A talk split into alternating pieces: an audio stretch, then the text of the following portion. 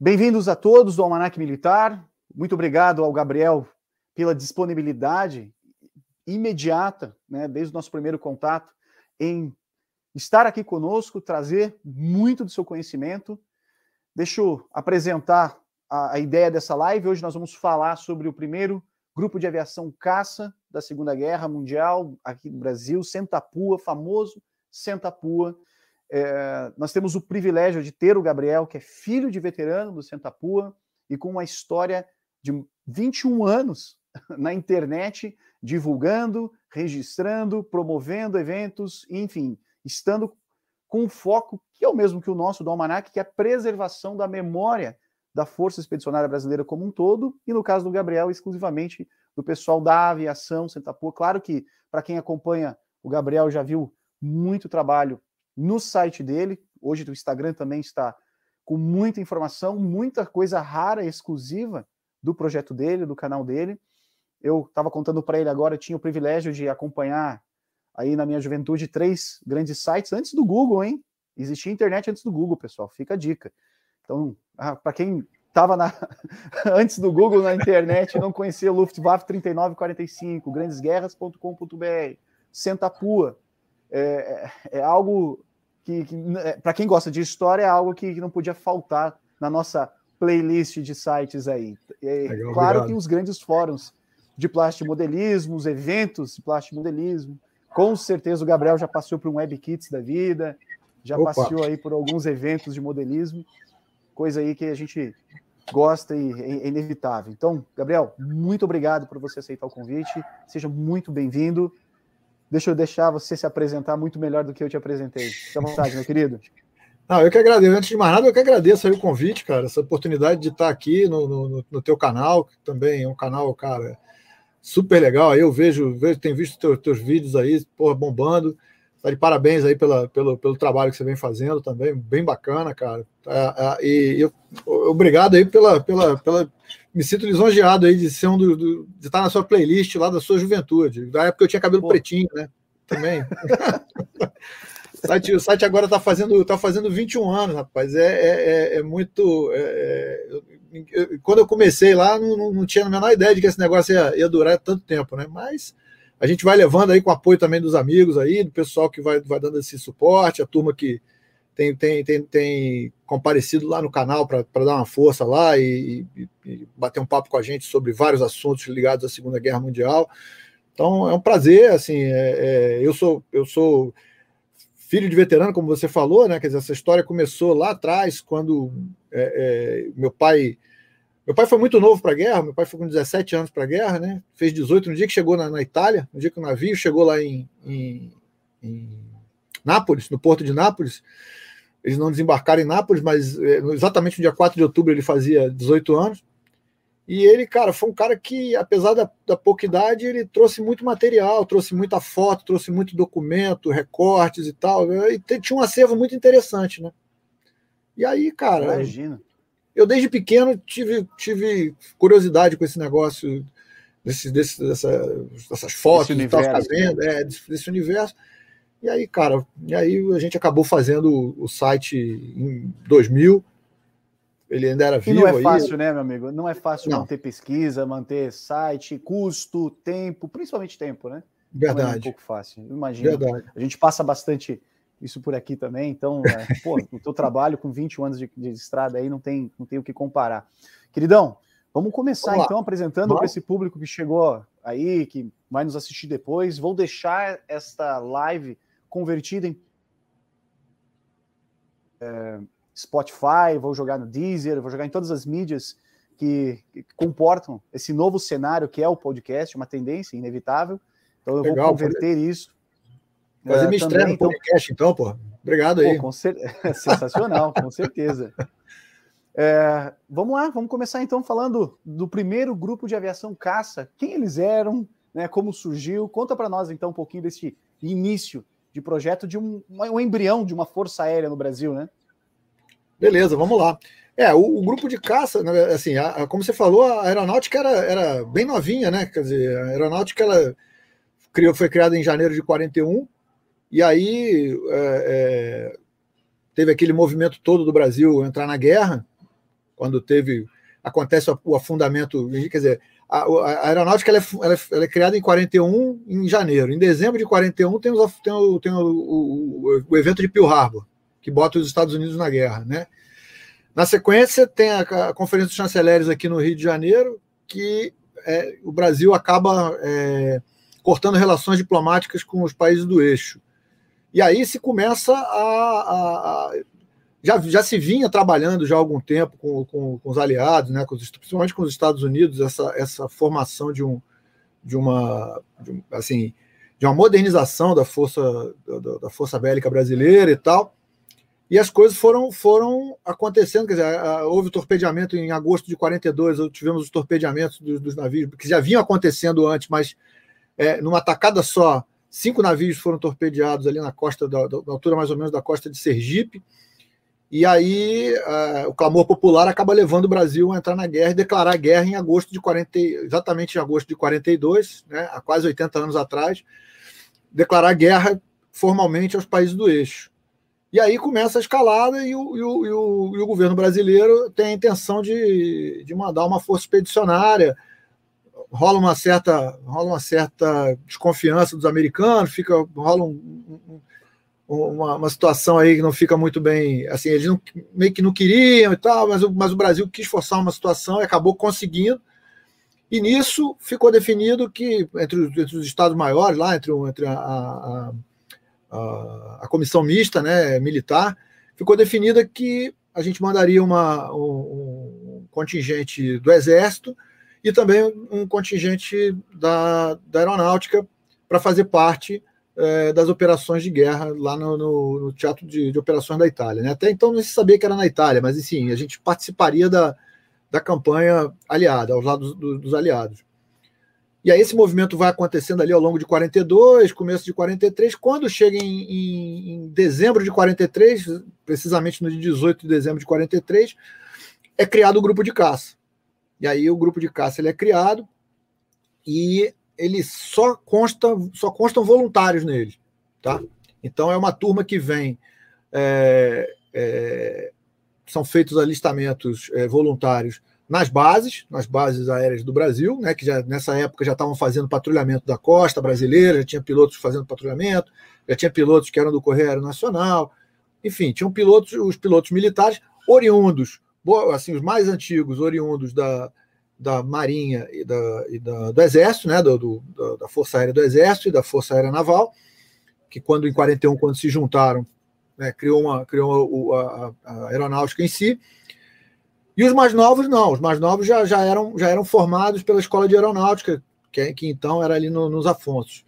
E aí é formado esse grupo por, por oficiais, sargentos e tal, são, são, são convocados. Meu pai estava nesse bolo, meu pai nessa época estava, meu pai servia na Escola de Aeronáutica, aqui no Campo dos Afonso, no Rio de Janeiro, e ele foi lá, tinha 17 anos e colocou o nome dele na, na, na lista. Como é que o cara com 17 anos estava tava na aeronáutica, né? Porque hoje em dia, as Forças Armadas, o cara só, é. só se alista com 18 anos.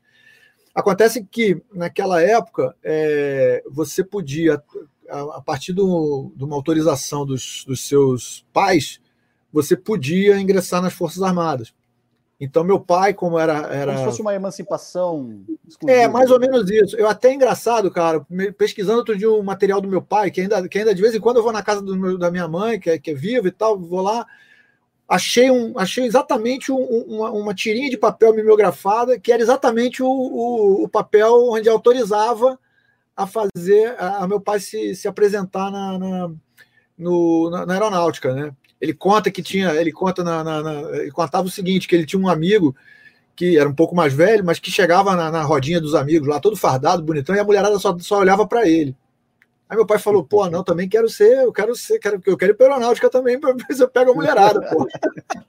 então, ele falou com a minha avó, meu, ele, ele, era, ele era órfão de pai, meu, meu avô tinha falecido com ele muito pequeno, e aí ele fala com a minha avó, e era uma forma, inclusive, de ter uma renda extra para a família, né? porque era, era meu, minha avó, minha, minha tia. E. Seria e o equivalente ao que hoje, essa renda?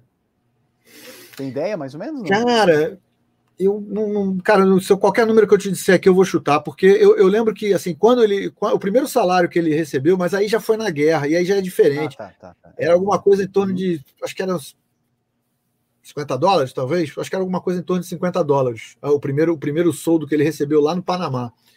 Mas aqui no Brasil não sei, porque não tem, não, não ficou registro disso. Não tem registro. Não tem, mas de qualquer maneira era, era, era, uma, era uma forma de, de ter uma renda extra, né? Minha avó Sim, trabalhava. Claro porque era viúva, uhum. mas trabalhava. A, a minha tia também fazia, fazia ajudava minha, minha avó, e ele, ele foi resolveu é, se incorporar lá. E aí ele, ele entra na, na, na, na aeronáutica com 16 para 17, ele entra em agosto de 43 certo. para a aeronáutica, e em dezembro ele se, se, se voluntaria para o grupo de caça. Aí o grupo de caça, cara, coisa, as coisas acontecem muito rápido com o grupo de caça. É, diferente do, do, do contingente da, da, da, Força Expedicionária Brasileira, que só, só que, que, que, também vai direto, né? Mas ele, o, a força, o exército ele vai direto, ele, ele entra no navio e já vai direto para a Itália, né? O grupo uhum. de caça não, o grupo de caça ele vai para os Estados Unidos. Primeiro ele vai para o Panamá para treinar no Panamá, né? Então a, a, a, a partir de, de março de 40.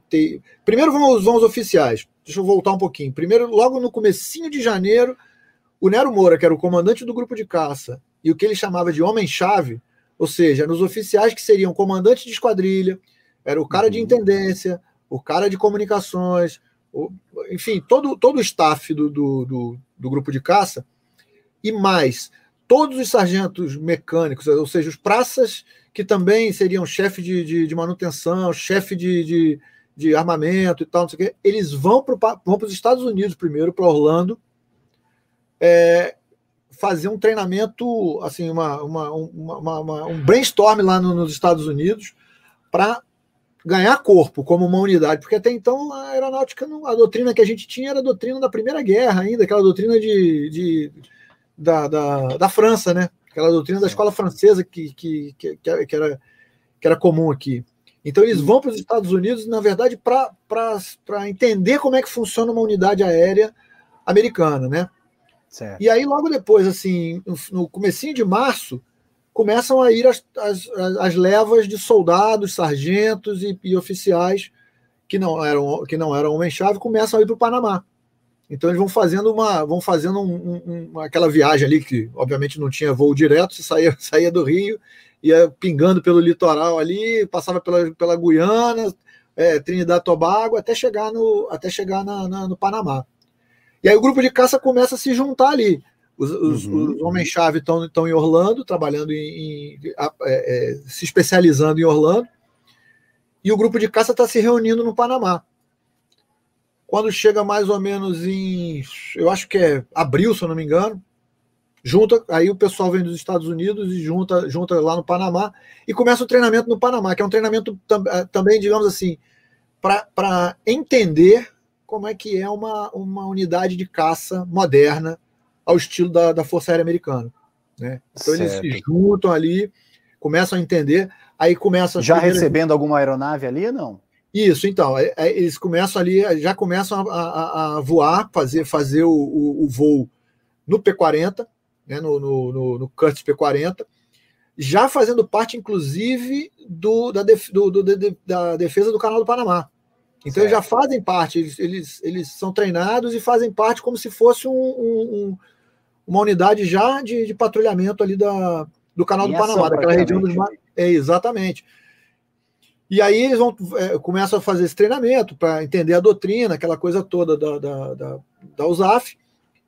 E a gente tem o, o, primeiro, o primeiro acidente onde a gente perde o primeiro piloto, né? Que é o, o Dante Gastaldoni, que não se sabe exatamente o que aconteceu, se ele teve um mal súbito, se ele, enfim, ele ele estava durante uma, um treinamento, ele o avião dele embica em direção ao solo e ele não abre a carlinga, não, não salta, não acontece nada. nada. Ele choca com o solo e perde a vida ali no, no, no, no Panamá. A gente, além disso, ainda tem um oficial que tira a vida, é um oficial intendente que tira, que tira a vida. E aí o grupo vai, depois de, de assim, Aí tiveram aulas de inglês, quer dizer, o inglês básico para tentar dar uma, uma, nivelada na turma, né? Para poder Sim. o pessoal, até os próprios praças e soldados, entenderem a, a, a, o, o, básico de comunicação. O, básico, porque, o dia a dia, né? Sim, porque eles estavam eles estavam numa base americana, né? E o único, vamos dizer assim, o único alienígena ali eram eles, né? Sim, então eles claro. tinham que eles tinham que ter o, o básico ali, até para entrar e sair da base, né? Porque, obviamente, no Panamá, como a língua, a língua é o espanhol, sabe que o brasileiro se mete a falar espanhol e vai embora, né? Os caras se, se viram lá, vão, vão se virando com o espanhol. O inglês era um pouco mais complicado, então eles tiveram aulas básicas de inglês para dar, uma, dar uma nivelada. E aí, muito bem, o grupo de caça faz essa, essa, esse treinamento e cria essa, essa, essa unidade já com a doutrina americana, e eles embarcam então para os Estados Unidos. Eles saem no final de julho, eles. No final, não, no começo de julho, na verdade, porque tem até uma história curiosa, porque eles chegam, eles chegam dia 4 de julho na, no porto de Nova York, nos Estados Unidos. Eles pegam um navio que vem da, tá vindo do, do Pacífico, com, com feridos americanos da, da, da, do, do, Pacífico. Eles pegam carona nesse navio aí e vão para o porto de Nova York. Chegam lá no dia 4 de julho de, de 44, e aí os gaiatos lá viram banda de música e tal, não sei o quê, na, na, na, no porto de Nova York, achando que era. se achando se achando os maiorais, né? Pô, vieram receber o um grupo de caça com banda de música e tal. Não, cara, que hoje é 4 de julho aqui, é do dia da independência americana. e estão recebendo e estão recebendo o, os feridos de guerra que estão vindo do Pacífico, pô. Então não tem nada a ver com vocês, cara. Você nem, nem... baixa a bola. Se acalma. E aí, vão, e aí eles vão treinar no, nos Estados Unidos, aí sim, se adaptar à aeronave que eles iam usar no, no, no Teatro de Operações da Itália que aí é o P-47, o famoso Republic P-47 Thunderbolt. Aí certo. eles começam lá, em sufoco, eles começam a fazer o, o, o, treinamento, aí sim, já especializado na aeronave. Né? Então, é, é... fala, fala, Bruno. Não, eu ia fazer uma pergunta. Uh, o que claro. Que você, uh, por que o P-47? Rapaz, eu acho que o P-47, isso aí a gente já, já, já, discutiu algumas vezes, tem, um, tem uma, uma. Isso é uma, uma discussão que a gente já teve algumas Antiga, vezes. Antiga, né? É, é, é. Mas, na verdade, até, até através do Luciano Ribeiro, que é um, que é um pesquisador, se eu não me engano, ele está até em, em, Curitiba. O Luciano, é, Luciano Fernandes, desculpa, Luciano Ribeiro não, Luciano Fernandes. É, o Luciano, ele conseguiu uns documentos é, é oficiais em que mostra que o, o P-47 já tinha sido escolhido ainda durante o treinamento no Panamá. Porque havia uma. rolou uma, em algum momento, teve uma, uma, uma, uma notícia de que os pilotos teriam sido apresentados algumas aeronaves e tal, não sei o que, e teriam optado pelo P-47. Mas aí a gente viu que o documento oficial mostra que não é nada disso, porque enquanto eles, os homens-chave estavam no, no, em Orlando fazendo treinamento lá, o documento já, já tinha sido emitido e era um documento do governo americano é, fornecendo a quantidade de, de aeronaves P-47 para o grupo de caça a serem entregues na Itália. Então, assim, já tinha essa, essa de, determinação. Eu entendo, e assim, nas discussões que a gente teve, eu, a, a, gente acabou consensando o seguinte, cara, era muito em função da missão que a gente ia desempenhar lá no, na, na, na Itália. Certo. 44, a gente, o, o, a superioridade aérea da Alemanha já tinha ido para o brejo, no, no teatro de operações da Itália. Já não tinha mais quase, eh, os, os alemães faziam muito, muito é, é, é, missões noturnas já não tinha mais missão de urna, de, de ataque, bombardeio e tal, não sei o quê. Já estavam já bem debilitados no, no, com relação. Vamos lembrar que a gente está falando aí de 44, quando o grupo estava lá, quando o grupo foi treinar nos Estados Unidos, já tinha acontecido o dia D. Então o alemão estava muito mais preocupado em, em, segurar as pontas lá na, na, na, na França, né, com, com, a, com, a, invasão da Normandia, aquela coisa toda, do que o teatro, do que o teatro de operações alemão. É, é, italiano, era importante, mas eles estavam concentrados mais em evitar aquela expansão do, do, do avanço americano lá na, na França. Certo. Então, a, a, a, missão que o grupo de caça ia desempenhar na, na, na, Itália era basicamente de interdição. Ou seja, era, era fazer, voo, fazer, fazer voos atrás das linhas inimigas e bombardear ponte, bombardear linhas de trem, bombardear depósitos de munição, depósitos de suprimentos, e aproveitar depois para ir fazendo a varredura no, no solo, né? Pegando comboio de militares, é, veículos motorizados, enfim, tudo que se mexesse ali no solo, que fosse relacionado às tropas alemãs, eles fariam essa, esses ataques. Então, o P-47 é um avião que é perfeito para esse perfeito tipo de coisa, isso, né? porque ele tem a capacidade de carregar uma quantidade interessante de bombas para fazer essa, esse primeiro, essa, essa primeira missão, vamos dizer assim, e tem uma capacidade de ataque ao solo impressionante com oito metralhadoras é, .50, né? Então, assim, é, é, um, é, um, é, é, eu acho que é o avião que mais se adequa aí ao, a esse tipo ao de missão. cenário, né? Ao cenário que eles vão enfrentar. Tanto que você pega o grupo, porque assim, o, o grupo de caça ele era subordinado ao 350, né? Fighter Group americano. Certo. E embaixo do, do 350 tinham quatro unidades. Uma delas era o grupo de caça. E as outras três unidades eram unidades americanas, era o 345, 46 e o 47. Fighter Squadron. Certo. E eles tinham vindo do, do eles tinham vindo do, do, do, norte da África, depois passaram pela, pela Sicília, tudo com P-39, o Aeracobra. Só que quando eles vão para a Itália, eles trocam de aeronave e vão para o P-47 também.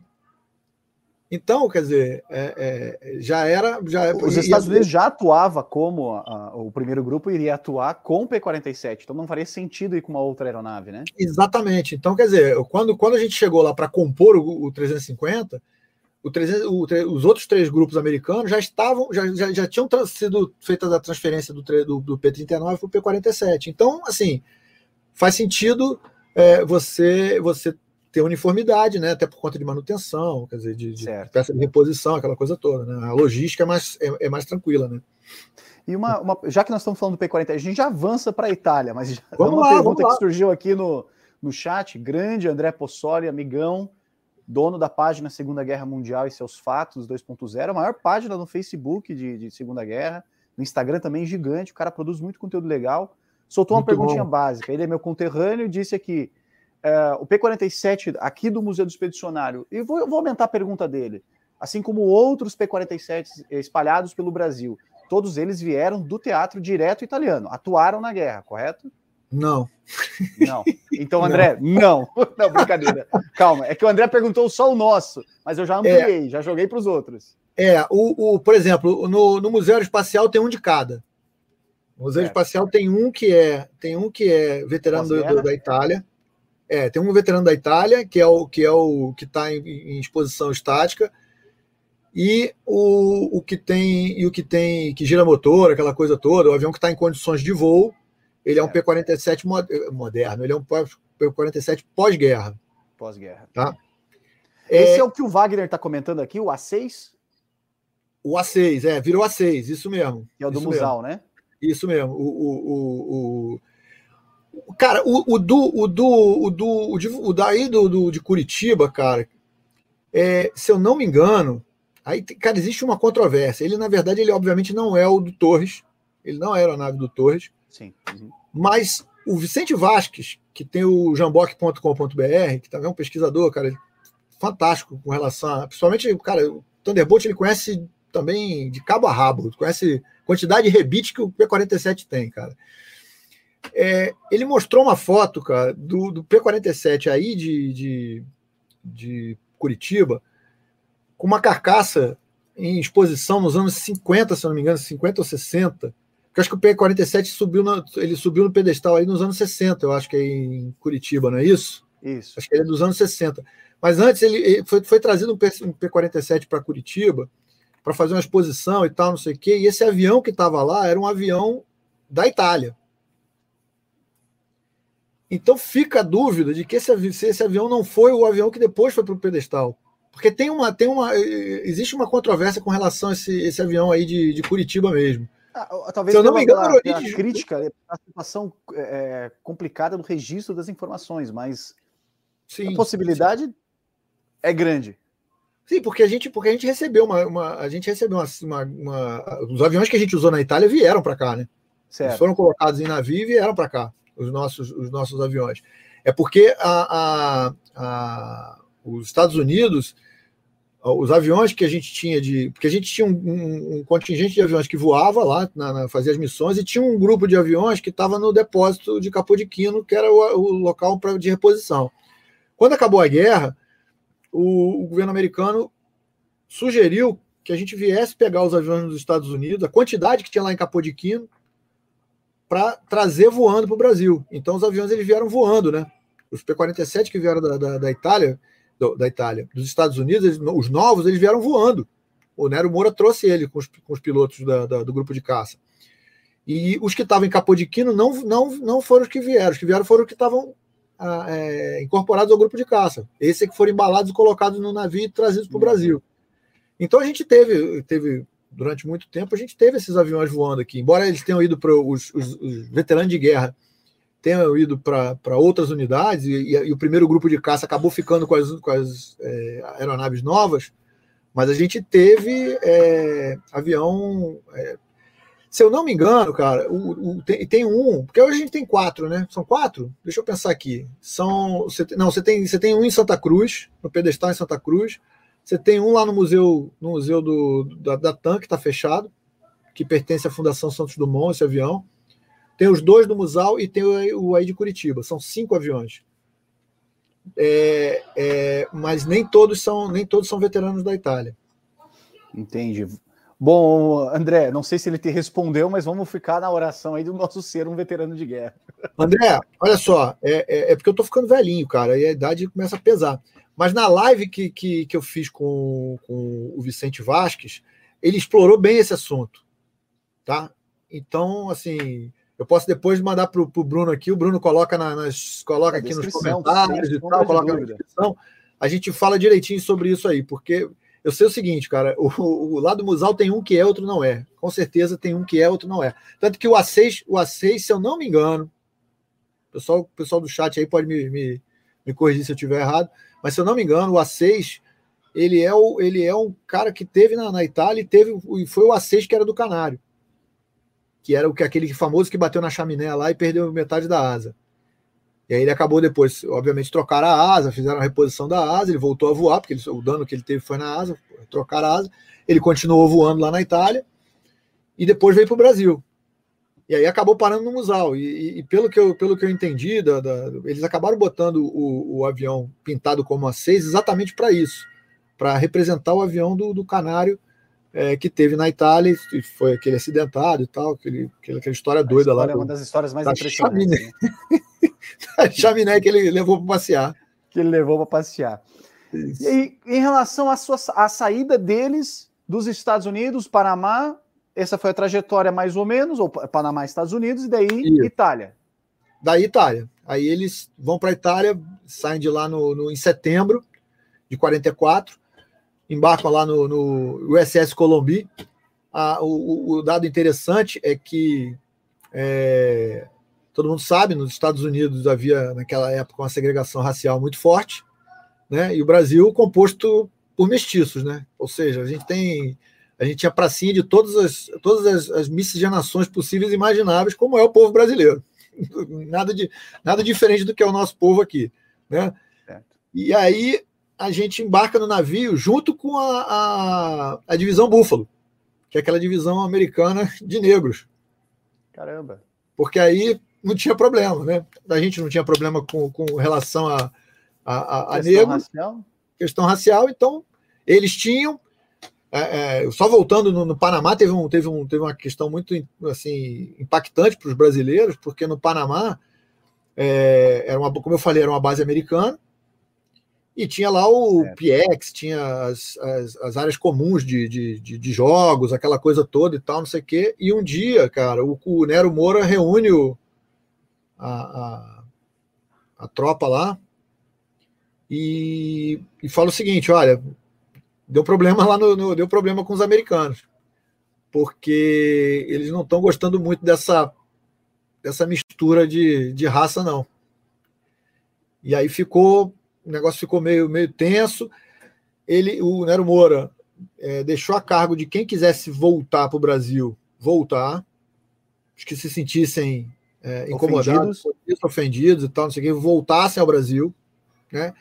E, e falou que teria limitações a partir de ali, teria limitações, inclusive porque ele está, olha, nós somos uma, nós somos uma unidade estrangeira numa base norte-americana, então a gente tem que seguir as a regras regra deles. Da, da, da base norte-americana. Então, eles estão pedindo para que a gente é, é, diminua a frequência no PX, diminua a frequência nas áreas comuns e tal, por conta dessa, dessa questão que está incomodando é, os, os, demais americanos. E aí se criou essa. O negócio ficou meio esquisito e tal.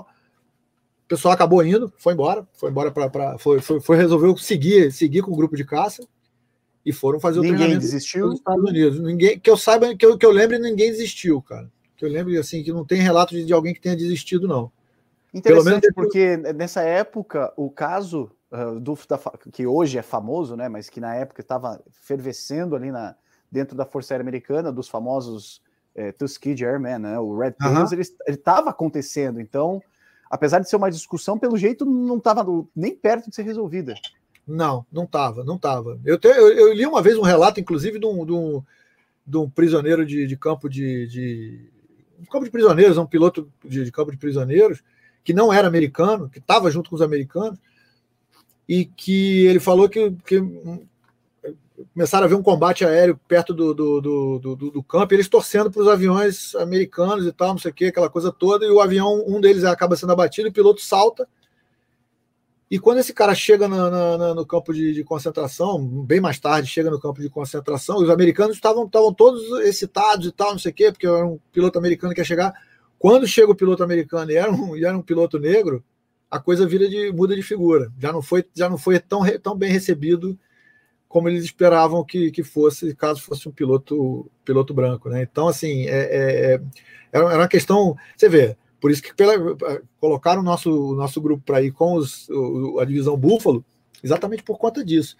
E, e, assim, foi legal, cara, porque eu tive oportunidade. Tá, esse vídeo tá no YouTube, não tá no meu canal, não, mas tá no YouTube. Quem procurar, tem a chegada da divisão Búfalo na, no, no, porto de Livorno, em 44, e o grupo de caça aparece. Algumas aparecem, as, as nossas enfermeiras aparecem no, no, no vídeo e tal, uhum. e o vídeo completo. É, o vídeo que está no, no, YouTube é, um, é, uma, é uma compilação, mas o vídeo completo, que o Luciano Fernandes também conseguiu lá no, no Arquivo Nacional Americano, aparece o, o desembarque, assim, a troca de. Porque, na verdade, o que aconteceu? Eles chegaram em, em, em Nápoles e não conseguiram desembarcar. Eu falei, é, eu tinha comentado que eles chegaram dia 4 de outubro de 44, né? Eles chegam em Nápoles, mas eles não conseguem desembarcar porque ah, o porto de Nápoles está com um monte de navio afundado pelas, pelas forças aliadas. Eles tinham sido afundados por bombardeio, aquela coisa toda, e alguns navios tinham sido até afundados de propósito para não cair em mãos aliadas. Então, tinha um monte de destroço no, no porto de Nápoles. E eles tiveram que seguir para Livorno. E eles fizeram a troca de. Eles, eles passaram da, da, do navio de transporte para as barcaças, aquelas barcaças chatas de desembarque, umas barcaças certo. grandes, umas LCE, LCI. Uhum. E aí o, o, vídeo, esse vídeo que o, que o, Luciano conseguiu mostra exatamente ele saindo pela porta lateral da, da do navio e, e, e embarcando uhum. nas, nas, barcaças. Meu pai conta que foi uma, foi uma viagem péssima, porque com a barcaça de fundo chato, balança muito, cara. E aí os caras, pô, a galera começou a passar mal, passar mal, e toma vomitar, e, e um vê o outro vomitar, vomita também. Que, cara, foi terrível. Foi, uma viagem, foi uma viagem muito, muito, muito, muito ruim. Esse, esse trecho aí que eles foram até é, desembarcar em, em Livorno, e ainda chegaram com chuva, o desembarque, e, e, você vê isso direitinho, cara. No vídeo, quando você olha lá o desembarque, tem exatamente todo mundo de, de capa de chuva, o chão bem molhado e tal. E aí eles vão encontrar Tarquínia, né? Esse cara que está aqui atrás de mim aqui, né? Vão chegar em Tarquínia, né? Que é a primeira, a primeira base que eles têm lá no, na, na, Itália. E aí eles descobrem, cara, que Tarquínia é um pântano. eles descobrem que Tarquínia é um pântano. E como os americanos tinham chegado primeiro, imagina quem estava melhor alocado. Óbvio, né? imagina quem pegou os melhores lugares do, do, do campo da de aviação. Barraca. É. Melhor lugar para dormir. Exatamente, cara. Porque não, as barracas eles tiveram que eles tiveram que montar, né? Sim. Então essas barracas que vocês estão vendo aqui no fundo aqui, essas barraquinhas que estão aqui no fundo, a galera teve que subir essas barracas aí na, na, na base da, da, da, marreta, da enxada, fazer, fazer as, as, as fundações aí para subir essas barracas. E, cara, descobriram que o terreno era um pântano tinha chovido muito, o terreno estava lameado, era um terreno, cara, assim, extremamente, extremamente pantanoso, Então, assim, para a operação do grupo de caça, foi, foi eles um sofreram. Cara, sofreram, sofreram bastante assim no começo, cara, para operar dali. Até porque eles tiveram que fazer, assim, para poder colocar as barracas, eles tiveram que, que colocar as barracas, fazer umas valas em volta das barracas, para água não entrar dentro das barracas. É, o próprio, o próprio, a própria linha de voo do, do a, a, linha de voo das aeronaves também era um terreno bastante encharcado. Então, assim, eles sofreram, sofreram bastante, cara. Eu, eu lembro do meu pai contando essa história do, do, das valas, cara, que o pessoal saía, quando tinha assim, uma licença, o pessoal saía para a cidade para beber, né? Obviamente, né? Tava é. frio, aquela coisa toda. Se tivesse quente, eles iam beber também, que era para gelar a goela, né? Mas então, enfim. Exato. E aí o pessoal, ele, meu pai conta que tinha, tinha a galera que era conhecida como a patrulha da madrugada, que era o pessoal que saía recolhendo os bebum que caíam dentro da valeta, porque o cara, o cara chegava meio. chegava meio chumbado, não passava e, da valeta. Cara, e por ali ficava mesmo, né? O cara já não tinha mais condições é, é, de, de, de passada da, da valeta, cara. Então, é, foi, uma, foi uma operação bem complicada assim do, do grupo de caça, é, os primeiros dias, e mas fala. E ali em Tarquin eles ficaram bastante tempo, certo? Ali em Tarquin eles ficaram de, de, de setembro, quando eles chegam, né, na, na, até, o final, até o comecinho de dezembro. Então fica setembro, outubro, novembro, dezembro, faz uns, uns três meses. Operando mesmo eles ficaram dois meses, né? porque o grupo de caça chega em setembro, mas ele, ele vai fazer uma, uma adaptação, né? Ali é, é, antes de entrar em operação, né? Certo. E o grupo, o, o, grupo nesse, nesse momento ali, você comentou da viagem, eu achei muito curiosa a situação. Você comentou da viagem uhum. com o pessoal ali, o, o Búfalo, né? Então ali a viagem foi mais tranquila pela questão de, de racial, digamos assim. Mas a uhum. chegada, a recepção americana, como foi? Cara, não, eu, assim, eu, eu não lembro de meu pai comentar nada de, de, assim, de anormal da recepção anormal. dos americanos. Cara, assim, pelo que eu entendi, a, o, no campo de, de, de, de Tarquini, no campo de Pisa, cara, não lembro de, de, de, ter tido esse mesmo problema que teve lá na, na, na, base na base americana do Panamá. Tá? Não teve esse, não teve relatos desse tipo de, de, de situação. Embora a gente tivesse é, é, é, vamos dizer assim. Essa questão tinha... institucionalizada, digamos é, assim, né? E, tinha, e, tinha, e a gente tinha no grupo de caça pessoas mestiças, né? Que, Sim. obviamente, para os americanos eram. eram, eram, eram tem o latino e tem o, e tem o negro, né? Já, já é mais, o cara já é mais mulato, que no Brasil a maior parte é mulata, né? Então, assim, é. o mulato para ele já, já era negro. Então, assim, mas não, não, não lembro de ter, de ter relatos desse tipo, da mesma forma que aconteceu no Panamá, tá? Não, não, não teve essa, essa questão arraigada do mesmo jeito que foi lá, não. E o, e o batismo de fogo acontece ainda em Tarquini, não? Sim, sim, sim, sim. Na verdade, acontece. Eles, eles, o primeiro voo deles é, é, O primeiro voo do grupo de caça é dia 31 de outubro de 44. Certo. Mas ainda é, eles voam junto com os, com as quadrilhas americanas. Então, é, é um piloto brasileiro, né? Então, é um piloto brasileiro com três americanos por cada, por cada, por cada esquadrilha. Então, eles vão fazendo, vão fazendo missões junto com os americanos, vão fazendo missões junto com o americano, até para se adaptar. Para se familiarizar. Familiarizar com o terreno. Quanto ao comando, familiarizar, isso, familiarizar com o terreno, com o tipo de, com o tipo de missão, é, é, com a, a, a, fonia do rádio, ou seja. O problema da língua que você comentou, né? O problema da língua, alguns. É, é, é, exatamente, tinha o problema da língua nem todos falavam tão fluentemente o inglês, né? Alguns sim, outros, outros não. A gente teve, só abrindo um parênteses aqui, a gente teve alguns pilotos que, que se juntaram ao grupo de caça nos Estados Unidos, porque estavam treinando já no P-47 nos Estados Unidos, né? Porque o Brasil, naquela época, ele, ele, ele já tinha um programa de intercâmbio de pilotos é, com os Estados Unidos. Então a gente mandava pilotos para lá, faziam as, as, os treinamentos básico, avançado, e aí o especializado, ou seja, o cara vai para caça, para bombardeio e tal, era tudo feito nas escolas americanas, e três dos pilotos que, que passaram na, na, na instrução de caça lá nos Estados Unidos, eles se incorporam ao grupo de caça já nos Estados Unidos, ou seja, eles não fazem o treinamento no Panamá, né? que é o Rochinha, o Pereron e o Prates. Esses três, o Rocha, o Pereron e o Prates, eles vão direto dos Estados Unidos, então eles, Então, assim, foi engraçado porque quando eles chegam nos Estados Unidos, eles já tinham solado o P-47.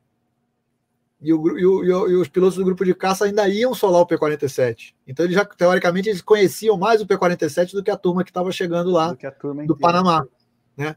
Então, essa, essa galera, eles se incorporam lá e aí eles vão voando. Tanto que o Rocha é um dos primeiros é, tenentes a voar com os americanos exatamente porque ele já estava, já estava, já, já tinha é, é, experiência com o P-47, mais experiência, porque ele tinha mais hora voada por conta do treinamento lá nos Estados Unidos, né? O, o curso que ele fez nos Estados Unidos, no Texas. Então ele vai, ele, ele faz uma das primeiras missões, e é exatamente na, na missão que ele está fazendo, no dia 4 de novembro de 44, que o avião do, do Cordeiro é abatido. E aí a gente tem a primeira baixa é, de um piloto brasileiro no campo, no, no campo italiano, né, na campanha da Itália, que é o, o Cordeiro. Ele cai, ele está fazendo uma missão, são, são duas esquadrilhas, uma esquadrilha está o Rocha e na outra esquadrilha está o, tá o Cordeiro.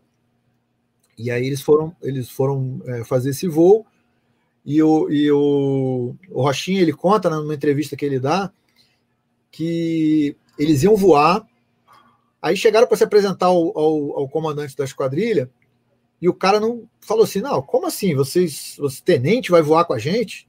Como assim? A gente está querendo que ele, na verdade, eles queriam preparar os, os líderes de esquadrilha, né? Ele, então, quem, quem, voava era o subcomandante, era o Nero, que era o comandante, era o, o Fortunato, era o Lagares, quer dizer, era a turma que, é, que, era, que eram os, os comandantes de unidade, o Joel. E, mas eles tinham sido escalados. E o, e o, e o, e o, e o Rochinha inclusive por conta dessa, dessa característica dele ter mais experiência de voo no P-47. E aí o cara fica meio, o cara fica meio reticente de levá-los e tal, mas eles acabam fazendo a missão e o Cordeiro é abatido perto de Bolonha, caiu lá em, em Bolonha, não conseguiu sair do avião, ele aparentemente, quer dizer, na verdade assim, ele, ele abriu a carlinga, saltou do avião, mas ele estava muito baixo. Então o paraquedas dele não abriu, ele se chocou contra o solo. Quer dizer, ele e a aeronave se chocaram contra o solo, ele perdeu a vida. E, e, e, hoje e hoje tem lá no local onde ele, onde ele sofreu o acidente, tem uma, o governo italiano erigiu lá uma, um monumento ao, ao Cordeiro, tem lá uma, uma referência ao grupo de caça, não só o grupo de caça, como a Elo também, que também participou, foi uma unidade da FAB que participou durante a, a campanha da Itália. Está lá.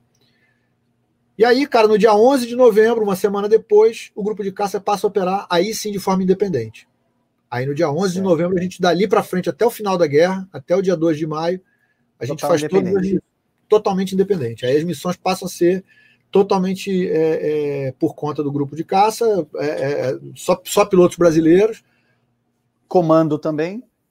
O comando do grupo de caça brasileiro, mas é, subordinado ao comando subordinado. principal, que era o que era o do 350. Né? Então, as missões elas eram distribuídas entre as quatro unidades. É, a gente tinha um elemento de ligação da USAF, que, é o, que era, quer dizer, na verdade não era um elemento, a gente tinha um, um oficial de, de, ligação, que era o, era o John Byers, que era um, era um, era um, era um norte-americano nascido em Juiz de Fora, porque é filho de pais americanos, né? O pai dele era, era, era, era pastor protestante e, e e residia em numa igreja lá em Juiz de Fora. Ele nasceu no, nos Estados Unidos, mas tinha cidadania, não, ele nasceu no Brasil, Juiz de Fora, mas tinha cidadania americana. E ele então foi escolhido para ser o, o, elemento de ligação que acompanhou o grupo de caça a partir do Panamá. Já desde o Panamá ele ele ele estava com o grupo de caça, acompanhou o treinamento nos Estados Unidos e foi e ficou até o final da guerra na Itália com o grupo de caça. Então ele era e voou missões pelo grupo de caça, né? Ele, estava com o grupo de caça, não era do grupo de caça, mas e acabou fazendo, não, e acabou fazendo missões do grupo de caça.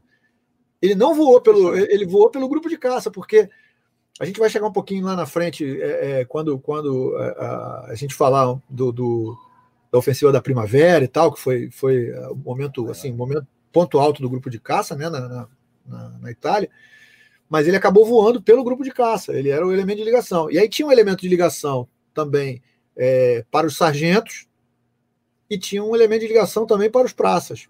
E um elemento de ligação, que era uma enfermeira, para o pessoal médico. Então tinha, para cada um desses. Tinha, então a gente tinha quatro norte-americanos que eram integrados ao grupo de caça para fazer essa, essa, essa função de elemento de ligação nos, nos diversos níveis de, da cadeia hierárquica, né? Esse, esses aviões que, que nós começamos a operar na Itália é daquele sistema Land and Lease, né? Isso. Aquela isso. negociata. Então, Exatamente. respondendo você, André. O André fez essa pergunta no chat. Exatamente. E é, esses P-47 já sofreram aquelas personalizações neste momento, que é a alteração da, da, da, do símbolo, mais a impressão do Centapu ou ainda não? Sim, sim, já foi em Tarquínia. Foi em Tarquínia. Na verdade, na verdade, o símbolo foi criado no, no trajeto do, dos Estados Unidos para a Itália. Né, o Fortunato desenhou o Sentapua, né, aquela famosa bolacha do Sentapua, ele, ele desenhou no caminho. Já chegaram tatuando os aviões quando, quando desembarcaram. É, é, mais ou menos, porque aí tiveram que preparar os, uh, os aquelas coisas todas e tal, ainda demorou. Então a gente ainda tem fotos, se você pegar as, as primeiras fotos do grupo de caça é, na Itália, você vai ver que não tem o, o, o ainda não está nem, nem numeração, não tem nem Sentapu nem numeração. A numeração a gente, a, gente, a gente usou, porque o americano, os grupos americanos, eles, eles usavam uma numeração que era, por exemplo, o número do. Era o 345, 46 e 47. Então eles usavam 6, D1, 6, A3, 6, B4. Eles usavam. Da mesma forma que a gente tinha A1, A2, A3, B1, B2, B3, eles, eles usavam também mas eles colocavam o último algarismo da esquadrilha como o primeiro, o primeiro número do código do, da aeronave. Então eles tinham na, na, naquela tampa do motor ali que a gente vê o P-47 pintado lá com aí em, em Curitiba é o A4, né? Do Torres. No, se fosse norte-americano, seria o 6A4, ou 7A4, ou 5A4, dependendo da esquadrilha que, que ele voasse. Mas foi em Tarquínia que pintaram realmente o, o, o recebe a pintura lá, os aviões começam a receber a pintura na ainda em Tarquínia, né? Já para poder entrar em operação. Aproveitando o comentário do Ricardo aqui, essa, é, é, essa chegada em Tarquínia, essa, esse início de, de, de integração, operações com os americanos, essa, é, digamos assim, esse batismo de fogo né, do grupo, não do indivíduo em si, é, ele, internamente no, no, primeiro grupo ele não gerou aquela, aquela, aquela, digamos assim, não uma diferença no sentido de rixa, mas aquela diferença técnica, porque você comentou o Ricardo aqui no chat comentou lá que, por exemplo, que o Rocha tinha, sei lá, quantas horas de voo se comparado Isso. aos camaradas, né? Essa questão não, não teve uma um operacional, digamos assim? Cara, não, não, chegou a ter, porque, na verdade, assim, a, a grande parte dos, dos, pilotos ali, principalmente os, os, os, mais cascudos, eram experientes, eram pilotos já de, de, de, muitas horas de voo em outras aeronaves, né? Então, o cara, na verdade, ele faz uma adaptação à aeronave, a, a essa aeronave, especificamente o P-47, né? É, agora, é, teve, rolou uma. O, o, Rocha mesmo contava que rolou uma certa, uma certa ciumeira, né? Porque eles. eles também, também porque tudo vem da juventude, né, cara? Vamos, vamos claro. imaginar o seguinte. falando o quê? Caras de quê? De, de 20 anos 20, média, 20, 20 anos, 20 e poucos anos. Então o cara chega, o cara chega, no, ele veio do Texas, por exemplo, ele, ele o Pereirão e o, e o, e o Prat. Pô, chegam, do, chegam do, do, do, do, do lá do Texas, com 200 horas voadas enquanto a rapaziada ainda está solando lá, ainda está passando pelo período de adaptação. Então eles já chegam, né? Tudo garoto novo. Óbvio que ele não, chega, não ia chegar, o Rocha nunca ia chegar pro, pro, pro Nero Moura e dizer pro Nero Moura, pô, eu tô voando para Não, vai falar com o tenente que é da mesma, da mesma patente que ele, né? Mas é. é, óbvio, é óbvio que isso é do ser humano, cara. O cara vai chegar ali, vai tirar uma onda, vai dizer, não, pô, tô, ih, tá fazendo isso? Não, isso aí, né? Claro que rolou. E ainda mais porque, assim, o, o, o Rocha, por exemplo, ele era ele, ele não era militar de carreira. Ele ele ele estava fazendo o Rocha ele fazia advocacia. Ele se voluntariou para se tornar piloto de caça, para piloto, piloto de combate, na verdade, piloto da aeronáutica, né? E foi fazer o curso nos Estados Unidos e acabou sendo aprovado. Porque, por exemplo, você pega a turma do Rocha lá, ele, ele tem um livro que a filha dele editou com as cartas que ele, que ele deixou, contando tudo, a, a passagem dele, desde do, do, a ida para o treinamento, Panamá, Estados Unidos, é um, é um, livro riquíssimo, é carta de um, de um, de um aviador. É, esse livro ele conta lá que assim da turma deles só assim vários tomaram bomba na, na, na caça. Assim como aconteceu no Panamá tá? Assim como aconteceu no Panamá. A gente teve pilotos no Panamá que não foram selecionados para voar é, como pilotos de caça. Mas, em função da, da, da, falta de recompletamento de pilotos na Itália e, portanto, da necessidade de, de, de repor os pilotos que a gente tinha perdido, é, abatidos, né, prisioneiros ou, ou, falecidos, eles acabaram se voluntariando para voar caça e alguns deles terminaram a guerra, outros não. Mas, enfim, é, é, aconteceu isso. Teve, teve, teve piloto reprovado é, é, no Panamá. Tipo, olha, se você não dá para caça, não, amigo. Você vai parte, fazer uma a outra... parte não a parte não gloriosa, né? É, da é, história.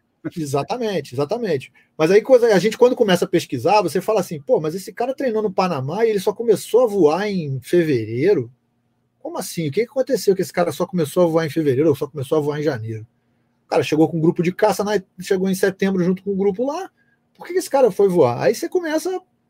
Aí, aí é a vantagem de você de você, você pesquisar a fonte primária, né? Então, assim, o contato que eu tinha com os, com os, com os pilotos e tal, não sei o que, a gente vai. Aí começamos, aí dá para entender o que, que aconteceu, né? Porque, assim, uma, uma coisa que, que, que é fato no grupo de caça, assim, principalmente na, nos, nos, veteranos do grupo de caça, e que é para mim é, é, é, fantástico, é o seguinte: é tipo Vegas, cara. O que aconteceu no grupo de caça morreu no grupo de caça. Ficou, ficou lá. Então, assim, a unidade do grupo de caça, o espírito de corpo do, do da unidade do, do, do, grupo de caça é um negócio, cara, fantástico. Eu sempre digo, cara, que assim, o Nero Moura é o catalisador disso tudo. Porque ele, como líder, cara, é, é, é assim, é um, é um exemplo, cara, é, é, eu, eu acho que pensar num líder, eu penso logo no Nero Moura, como é que ele, ele, ele comandou esse, essa galera, cara. Porque ele trouxe. O Bruno, eu, eu, eu, fico imaginando o seguinte, cara. É, uma unidade que consegue, depois de 30, 40, 50 anos de, de, de, de, de, de guerra, os caras se reunirem toda primeira sexta-feira do mês para almoçar. A gente, a, gente faz, a gente faz festa de formatura da turma de 10 anos, vão 5. Você não é. consegue, perde contato com a galera, assim. Pff. O grupo de caça, cara, continuou até o fim unida, cara. Essa galera, eles vinham participar. O Eronides aí de Curitiba, pô, com 90 e blau, pegava o avião, vinha para o Rio de Janeiro para participar das, das, das, festividades. Vinha gente de, de, de, Fortaleza, vinha gente do Mato Grosso, vinha, cara, vinha gente de tudo quanto é lugar, cara, para participar. E o almoço, e aqueles que estavam no Rio de Janeiro, cara, tô primeira sexta-feira do mês era sagrado. E até as viúvas, às vezes a, a, a, o marido morria, a viúva continuava frequentando. Você tem ideia do, você tem ideia de como é que isso era um grupo assim coeso. coeso. Teve, teve desavenças? Tinha, tinha, tinha claro, cara. Você não, Mas... você não, você num ambiente, você num ambiente com, com, com, uma família de quatro pessoas, rola, rola desavença. Não vai rolar num Exatamente. grupo de 400. Mas, Exatamente. mas é, assim, o que chama atenção é que o grupo de caça nesse ponto ele era fechado dentro de si. Então as coisas assim, as coisas que aconteceram dentro do grupo de caça, os problemas que aconteceram dentro do grupo de caça, ficaram no grupo de caça, cara. E eu acho isso legal, cara. Eu acho Não. legal, porque assim, é, hoje, cara, assim, eu, eu sempre falo, tem, é, é, é essa galera não está aqui nem mais para se defender, né? Não está aqui nem para poder dar um contraponto. Então vamos falar o que, o que, o que a gente sabe, o que o que está contado nos livros de história porque o resto, cara, se eu, se eu te contar um negócio aqui, pode ficar parecendo fofoca, porque eu não vou ter nem como é, é dizer assim para você, não, isso aqui, quem me, ah, quem me falou foi um veterano. Cara. Genérico, né? Genérico, né? Então, Bem assim, genérico. mas. Mas, mas aconteceu essa questão, do, essa questão dos pilotos. Realmente, se você for olhar, você, você percebe que tiveram pilotos que foram incorporados depois por não por não terem passado na, na, na caça. Porque era, era cara, até hoje, né, cara? Quando você pega um piloto de caça, o piloto de caça ele é o top de, ele é o top do, do, do da academia, né? Ele é um cara que tem que ser pé e mão, como, como o, o, militar fala, né? Ele tem que ser pé e mão. Pô, top, cara, porque você tá sozinho na aeronave, né, cara? Não tem ninguém para te ajudar a arrumar, certeza. arrumar alguma coisa. Vamos lá. o Enzo fez uma pergunta, Enzo. Eu, eu vi sua pergunta, eu só vou jogar um pouco por final, tá? Porque daí eu quero aproveitar, então, quando nós falarmos das, das baixas, enfim, da parte numérica. Legal. Gabrielzão, é, a parte saindo de Tarquinian, fomos para Pisa. Vamos mais ao norte. Em Pisa. Exatamente. Então, conforme o avanço na Itália ocorria, conforme então a, a, as necessidades Isso. em terra eh, se faziam presentes, o grupo então se moveu e dali começa o grosso das operações do grupo, certo? Exatamente, exatamente. Até porque, até porque no, no até dezembro, né, o, o Bruno, é, o tempo na, na Itália estava muito ruim, né? Então, certo. vários dias, assim, a, o grupo de caça não, não conseguiu operar porque não tinha teto para operar. Não tinha teto, o teto estava muito baixo, você tem que fazer um bombardeio. Não só o grupo de caça, toda a, a, não, a área claro, toda... americana estacionada, né? Exatamente. Inclusive, inclusive a gente falando da Elo também, que eu vi que o Enzo comentou sobre a Elo ali, a Elo, que era que, era, que fazia a direção de tiro da artilharia, né? As aeronaves que, que ajudavam a, a, a, a com que, que, a artilharia divisionária brasileira. Eram os olhos deles, né? Eram os olhos deles. Ah, eles também não conseguiam voar, cara, porque o teto baixo, como é que você vai? Você vai voar e olhar lá para o campo de batalha? Não, não tem, né? A camada de nuvens está baixa, então você não conseguia fazer, fazer missões. Então, e, e outro fato de, de Tarquínia também, é, do, do, grupo ter se deslocado de Tarquínia para Pisa, é que, como você bem colocou, a, a, a linha de frente começou a se deslocar para o norte. E aí você começava a, a voar muito tempo sobre o território amigo, e você tinha que fazer missões muito rápidas no, sobre o território eh, inimigo, porque você você gastava a maior parte do tempo se deslocando de, de Tarquínia né? para lá para frente de combate. Então se fez necessário você levar o, o, o grupo de caça mais ao norte, e aí vai para Pisa, né, no, em dezembro, para que eles pudessem ir mais profundamente no território italiano e chegar até eh, o grupo de caça bombardeou é, é, posições lá no Passo de Brenner, que é, que é lá na, na, no, no, norte da Itália, já divisa com a, com a Áustria, né? Que é lá no, no bem extremo norte da, da Itália. Então, então a, a, essa, essa ida do grupo de caça para Pisa realmente é, se, fez, se fez necessário para que pudesse o grupo de caça atuar mais profundamente no, no território italiano e exatamente fazer isso, né? derrubar ponte, cortar linha de suprimentos, é, é, estações ferroviárias, é, é, composições ferroviárias, né, que eram atacadas também. O objetivo era esse, era, era, era, era minar a, a, a chegada de, de, de, mantimentos e reforços na linha de frente. Era fazer com que fossem cortadas as linhas de suprimento lá, lá na retaguarda, né? Então, isso é, e a geografia de Pisa era completamente diferente de Tarquin. Então você é, já vê uma, além da experiência que eles adquiriram, você já vê um cenário muito pouco mais funcional, né, para o grupo. Não, e, e, Pisa, cara, eles na verdade eles foram para um aeroporto, né? Eles foram para um aeroporto que era uma base, era uma base que os alemães usaram antes, né? Durante a ocupação alemã na Itália, os, o italiano usou, os alemães usaram. Então, assim, ele tinha muito mais estrutura. Eles, eles largaram essas barracas de lona, deixaram de, de se, se, acomodar nas barracas de lona e passaram para prédios de alvenaria. Então, assim, a, a, o alojamento do grupo de caça nem era mais no, no, no ambiente da, da, linha de voo, era do outro lado do rio. Né? Então, eles, eles tinham lá um prédiozinho, lá, o, o Albergo Netuno, lá onde ficavam os oficiais. O grupo, os, os praças e soldados tinham outro alojamento também do outro lado do rio lá onde eles, eles é, tinham uma qualidade de, de, de, vida bem melhor, né? De vida bem melhor, né? Esse lamaçal que era, que era Tarquínia, né? Tarquínia. E aí, e aí, tinha, tinha, aí eles puderam fazer o clube, é, o clube Copacabana, o clube, enfim, puderam fazer, ter, ter, ter uma vida até mais, mais é, leve, né? fora do, do, do período de trabalho lá, eles puderam ter uma vida um pouco mais confortável em Pisa, né? E, e, sobre as operações, uh, Vamos falar das maiores, talvez da ofensiva, não sei. É, é, é, é a ofensiva a, da a que marca né, a nossa história. A Inclusive, é, é. O, o, nascimento da oficial, a data de nascimento da Força Aérea Brasileira, né? É, o que marca, na verdade, o dia da aviação de caça, né? Que é o 22 de abril, aviação né? de caça, isso. Isso, que é o, que é o dia da. da, da é, é, tá bem no meio da ofensiva da primavera, que é quando que, que a ofensiva da primavera começa ali lá pelo dia 18, 19 de abril e ela vai numa crescente até que o maior número de missões são executadas, são 11 missões, com quatro aviões, então são 44 sortidos que chama, né? É, no dia 22 de abril, eles voam desde de manhã cedo até o final da tarde. Alguns pilotos chegam a voar três missões né, nesse, nesse dia. Então você imagina o cansaço que não é você você acorda cedo, entra no avião, equipa todo, carrega o avião, solta as bombas lá, sempre preocupado se não vai, se você se não vai conseguir voltar. Vai voltar?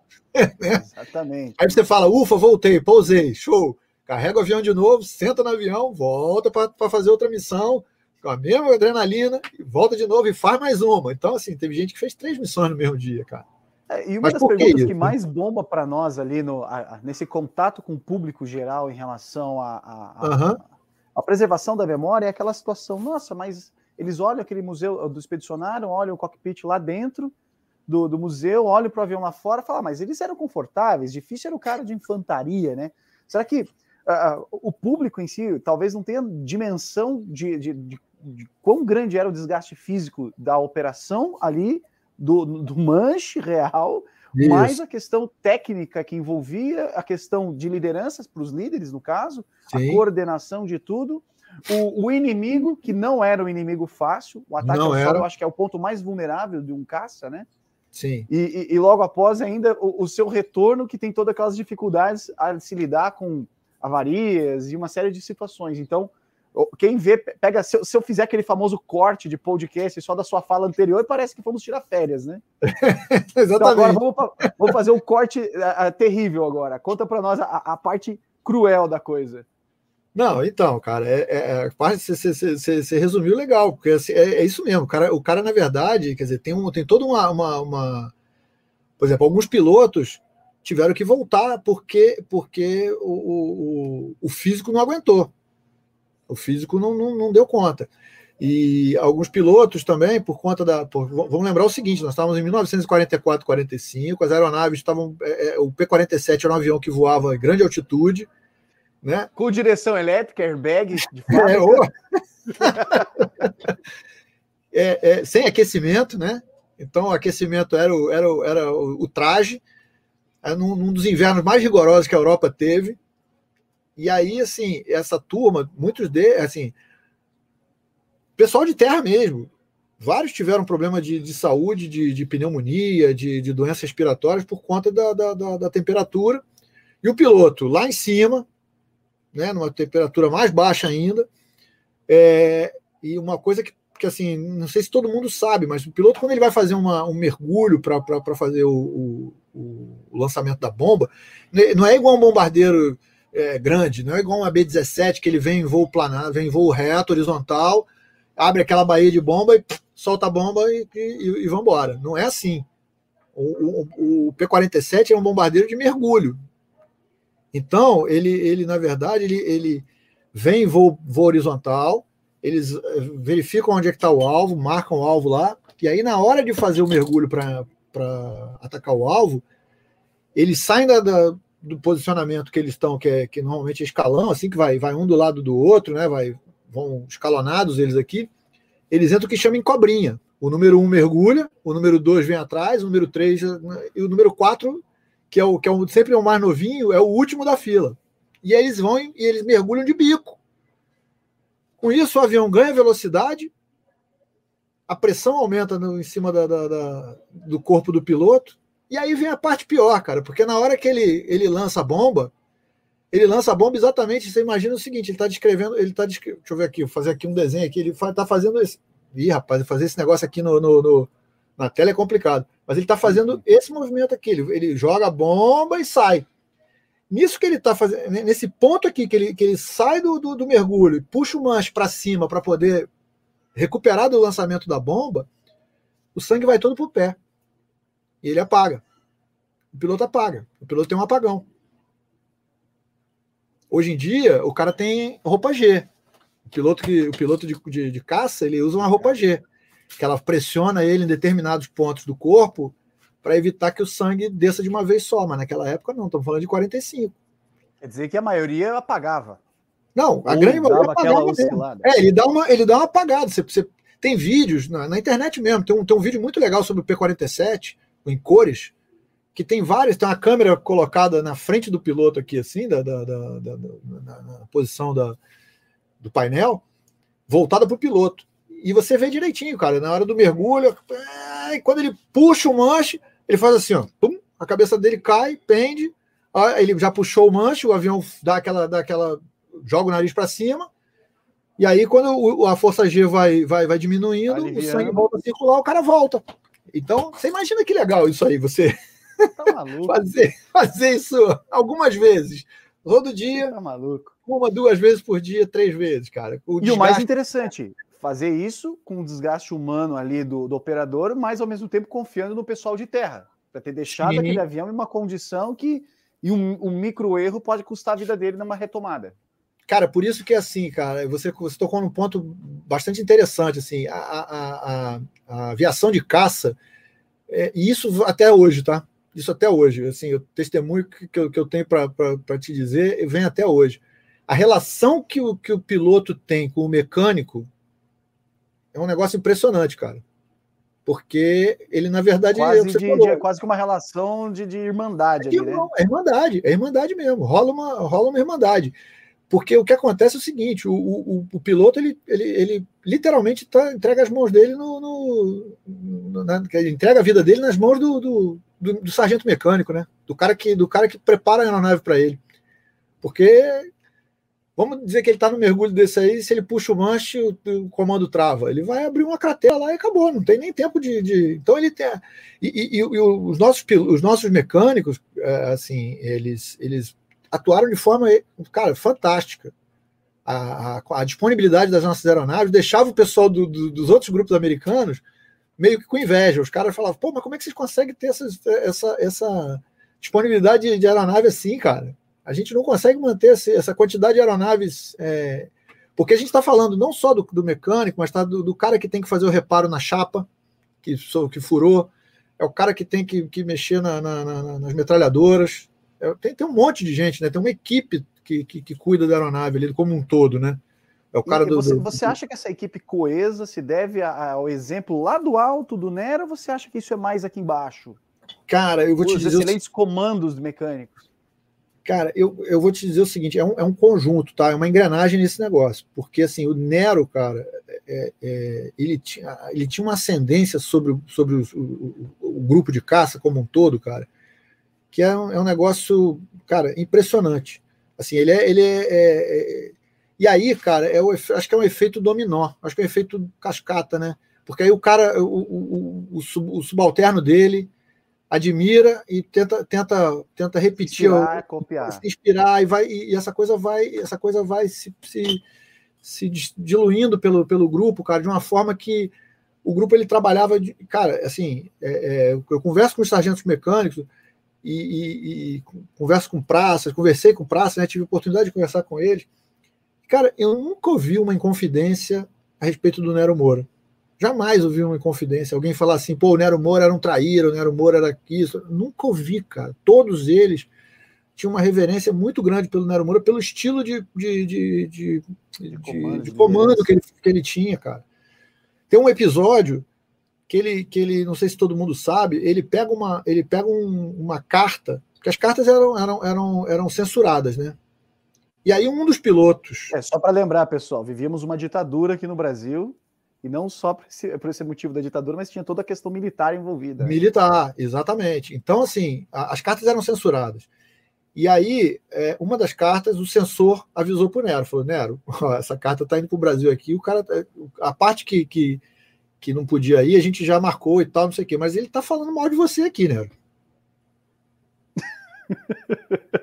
Porra, falou, além de censura, era cagueta. É, aí o Nero falou, não, não tem problema, pode embalar e mandar a carta de volta que eu. Aí ele chama os, os oficiais, ele conta o episódio, fala assim: eu sei quem foi, não tem problema nenhum, não vou te perseguir, não vou perseguir você, você vai continuar, você vai continuar voando da mesma maneira e tal, não sei o que, não sei lá, não sei lá. Mas eu, como comandante, eu me dou o direito de, de, de, de tomar. Porque ele estava reclamando de algumas atitudes que o Nero tinha tomado. Na verdade, eram algumas. Ele estava criticando algumas. E aí o Nero falou: olha, eu, como comandante, o dia que você for comandante, você vai entender, talvez você entenda o porquê dessas minhas atitudes. Eu sei que você é jovem e que talvez agora você, no, no, na sua juventude, você não entenda e tal, não sei o que, não sei o que lá. Cara, ponto. Um pai. E a, e, a, e, a, e a guerra continuou, e esse piloto foi um dos pilotos que mais missões fez durante a guerra. Herói de guerra. Porra, não vai contar pra... para nós quem foi esse cara? Eu acho que ele conta no livro dele, cara. Eu acho que no livro dele ele conta, no Sentapu ele conta essa história. Se eu não me engano, mas ele já contou isso na entrevista. Foi o Rui. Porra. Foi o Rui. Porra, o Rui você deixa, deixa a gente curioso, cara. Foi o Rui, cara. O Rui, o Rui conta essa história, cara. E, e, o Rui se dava super bem com o Nero, cara. Se dava super cara, bem. É ele, aquele ele, momento ele, ali que o cara devia estar estressado, pilhado, cansado, sabe? Aquela hora que né, nada né, dá certo no sentido de, né? Parece que não anda aquela, pô, é uma guerra, não anda. Pô, então, quantas, vezes, quantas vezes a gente na nossa adolescência, na nossa juventude, a gente a gente questionou o nosso pai. Exato. E a gente repete como pai, a gente repete o que o nosso pai fazia. Com certeza. Cara, então, é... vamos lá. É uma loucura. A, a, grande pergunta que eu vejo, eu, eu sou, só para quem chegou agora não me conhece, sou professor de, de história, tenho uma escola aqui em Curitiba e leciono a, esse momento para os nossos alunos de nono ano. E a maior pergunta Bacana, da rapaziada cara. é o seguinte: uh, professor, nós fomos para a guerra, tal, piloto, beleza, bomba e tal, e nós nunca enfrentamos caças alemães, certo? Ah, é, é, aquela utopia de imaginar dois caças, um 109, é, é, combate, combate é o romantismo, né? Isso, é o romantismo. Isso, isso. Uh, mas os nossos pilotos tinham treinamento para tal, correto?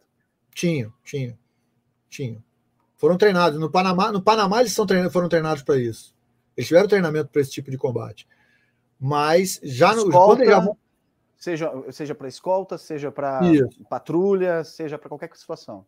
Exatamente, exatamente. É, e, e, assim, na verdade, na Itália, a gente fala de, de, de, bombardeio, mas eles fizeram também missões de escolta, chegaram a fazer missões de escolta, chegaram a fazer missões de patrulha, tiveram algumas outras missões, mas o grosso das missões realmente foi de bombardeio, né? É, é, assim, é, que era praticamente lá, 80... o trabalho do 350, né? Que era o trabalho do 350, era fazer isso aí, era fazer a, era fazer a interdição da, da, da atrás das linhas inimigas do, do, do suprimentos, era isso que eles tinham que fazer, tá? Então, assim, é, como, eu, como eu tinha comentado no começo, a, a, força, a Luftwaffe já naquela, naquela ocasião ali já, já praticamente inexistia nos céus da, da Itália. Então, a, a, eu, aconteceram avistamentos. tem relatos de pilotos que avistaram aviões que possivelmente eram inimigos, que eram da Luftwaffe, mas que nem se engajaram em combate, porque primeiro eles não tinham autorização para engajar em combate. E segundo, que o cara também não ia sozinho, não ia entrar nessa, nessa roubada. Né? Então, assim, não teve. Não teve é, o, o, o Byers, uma vez também comentando, em off, ele comentou que assim, o comando 350, como os pilotos americanos eram bem mais experientes em termos de combate é, arar, porque eles já tinham participado lá no, no, no teatro de operações lá da, do, do norte da África, depois tinham ido para Sicília. Então, assim, eles preferencialmente davam missões para que, se tivesse algum engajamento com, com a aeronave inimiga, fosse 345, 46 e 47, que o grupo de caça não fizesse missões de engajamento. Mas mesmo assim, a superioridade aérea, cara, não, era totalmente americana ali naquele momento e já não, já não tinha mais é, esse tipo de, de combate aéreo é, naquele, naquele, naquele teatro de operações ali. Essa não tinha. Né? É, não tinha. E, e sobre essas, essas missões de combate, é, qual, a, qual a história que chegou até você por meio do seu pai que mais te marcou? Aquela que, que você percebeu, caramba, que história. Cara, você diz de combate ou você diz de, de aventura? Porque aventura tiveram algumas. Então, grupo, vamos né? para combate, depois a gente vai para aventura e depois você vai contar um pouco de seu pai para nós, por favor. Cara, de combate, eu, eu acho que foi realmente, cara, eu acho que de combate foi foi o, o, o 22 de abril, eu acho que, que, que assim, por conta da, da, quantidade de missões, porque você sabe que o 22 de abril ele tem uma história por trás dela antes, né? Que eu nem comentei aqui, que é o seguinte: de novo o Nero Moura entra na jogada aqui. É, pouco antes do início da, da, da, ofensiva da primavera, o Nero Moura é convidado pelo, pelo comandante do 350. É, ele é chamado pelo comandante do 350 e ele fala assim: Nero, a questão é o seguinte: vocês estão sofrendo muito com perda de piloto. Até aquela altura do campeonato ali, o grupo de caça já tinha perdido vários pilotos abatidos, ou perdido, que tenham perdido a vida, ou que, que tivessem sido aprisionados, ou que estavam junto com os partisanos. Tinha variações sobre um tema. Mas, ou seja, o efetivo do grupo de caça estava reduzido a aproximadamente 22 pilotos, que era metade praticamente do que, pouco menos da metade do que tinha começado a, a guerra. Então ele chama o Nero e fala: ó, a gente vai começar a ofensiva da primavera e nós vamos empurrar os alemães para trás do, do para a margem norte do Rio Pó. A gente vai empurrar eles ali e, a, e o objetivo é, é, empurrar eles cada vez mais de volta para o território alemão e livrar a, a, Itália como um todo. E a gente vai fazer muitas missões, vai, vai, vai sendo uma crescente daqui para frente. A gente vai ter muitas missões para exatamente apoiar o avanço das tropas terrestres e a expulsar os alemães do território alemão, do território italiano. Então, eu estou achando que eu vou deixar vocês de fora. Aí o Nero falou: Olha, eu não vou te responder agora, não. Deixa eu conversar com meus pilotos primeiro. Deixa eu ver se eles estão. O que, que eles acham disso. Eu não vou tomar essa decisão só por mim, não. Aí ele reúne os pilotos, convoca os pilotos, fala: olha, gente, é isso, isso, isso, tararau. E o cara quer deixar a gente no, no, no chão. E aí foi unânime, cara. Não. Não. Se a gente, se a gente veio para cá para combater, imagina só a capa do, do jornal o Globo quando souberem que a gente ficou no chão enquanto, enquanto o pau está comendo. Vão dizer que a gente veio ganhar dinheiro aqui, dizer, dizer que a gente veio fazer. E a gente não veio para isso. A gente foi voluntário para lutar. Então nós vamos continuar, vamos seguir. Pode avisar que a gente vai fazer as missões. E aí, por isso que o grupo, por isso que, que, que a ofensiva da primavera é tão importante para o grupo de caça, que apesar do efetivo reduzido, é, o grupo de caça manteve ali o, a pegada. Mas tirou o pé. Man, jamais tirou o pé, cara, manteve a pegada, pilotos fazendo três missões. E era assim, cara, eu tô falando três missões no dia 22 de abril, mas no dia anterior o cara tinha voado duas. E no dia 23 de abril o cara voou mais duas. Então, o cara, em uma semana de guerra, o cara voa 10, 15 missões. É, é, é, é, um negócio muito doido, cara. Porque se você olhar assim, o piloto americano levava, sei lá, um mês para voar 10 missões. E a gente, em uma semana, tinha voado 10 missões ali. Os caras estavam voando 10 missões, 10 missões, 12 missões. Cara, os caras se superaram, né? Não é à toa que, não é à toa que o grupo de caça ganhou a Presidential Unit Citation, né? Que é uma comenda que pouca gente sabe que o Brasil tem que é uma, é uma comenda que foi dada pelo governo dos Estados Unidos, que, que ela é dada para unidades norte-americanas, mas que para unidades estrangeiras ela é raríssima.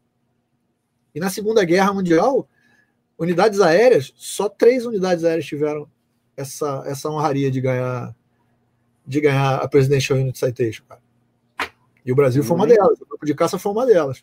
Então, assim, não é porque os caras foram lá de brincadeira, porque realmente a, a atuação foi, foi soberba, cara. Foi soberba.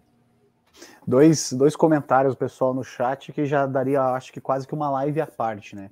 O André comentando sobre a ópera do Danilo e o, e o Ricardo falando sobre o simulado do Tormin com os dois P51.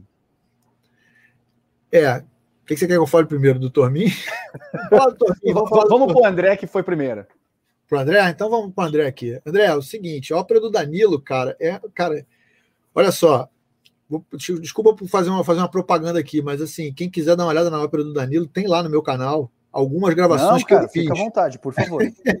não, porque eu acho assim, cara, a ópera do Danilo, cara, é um negócio que quem não viu, vale a pena ver, porque é muito divertido, cara. E o que é a ópera do Danilo? A ópera do Danilo é baseada exatamente numa das aventuras que eu estava falando para o Bruno aqui. O Danilo Moura, que não era piloto, ele era piloto, mas não era, eh, não era piloto de, de assim, vamos dizer, ele, ele era responsável pela manutenção das, das, das, viaturas do grupo de caça. Ele era irmão do comandante do, do Nero Moura e ele era da garagem. Cuidava das, das viaturas do grupo de caça.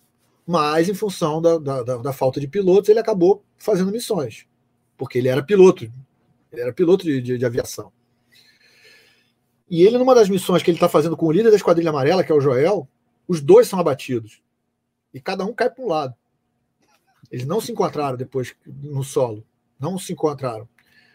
E cada um vive uma aventura totalmente diferente do outro, assim, e, e, as duas aventuras são, são fantásticas, né? O Joel, o Joel, na hora que ele vai saltar, ele esquece de, de tirar o, o, o, cabo que, que prende o, o rádio.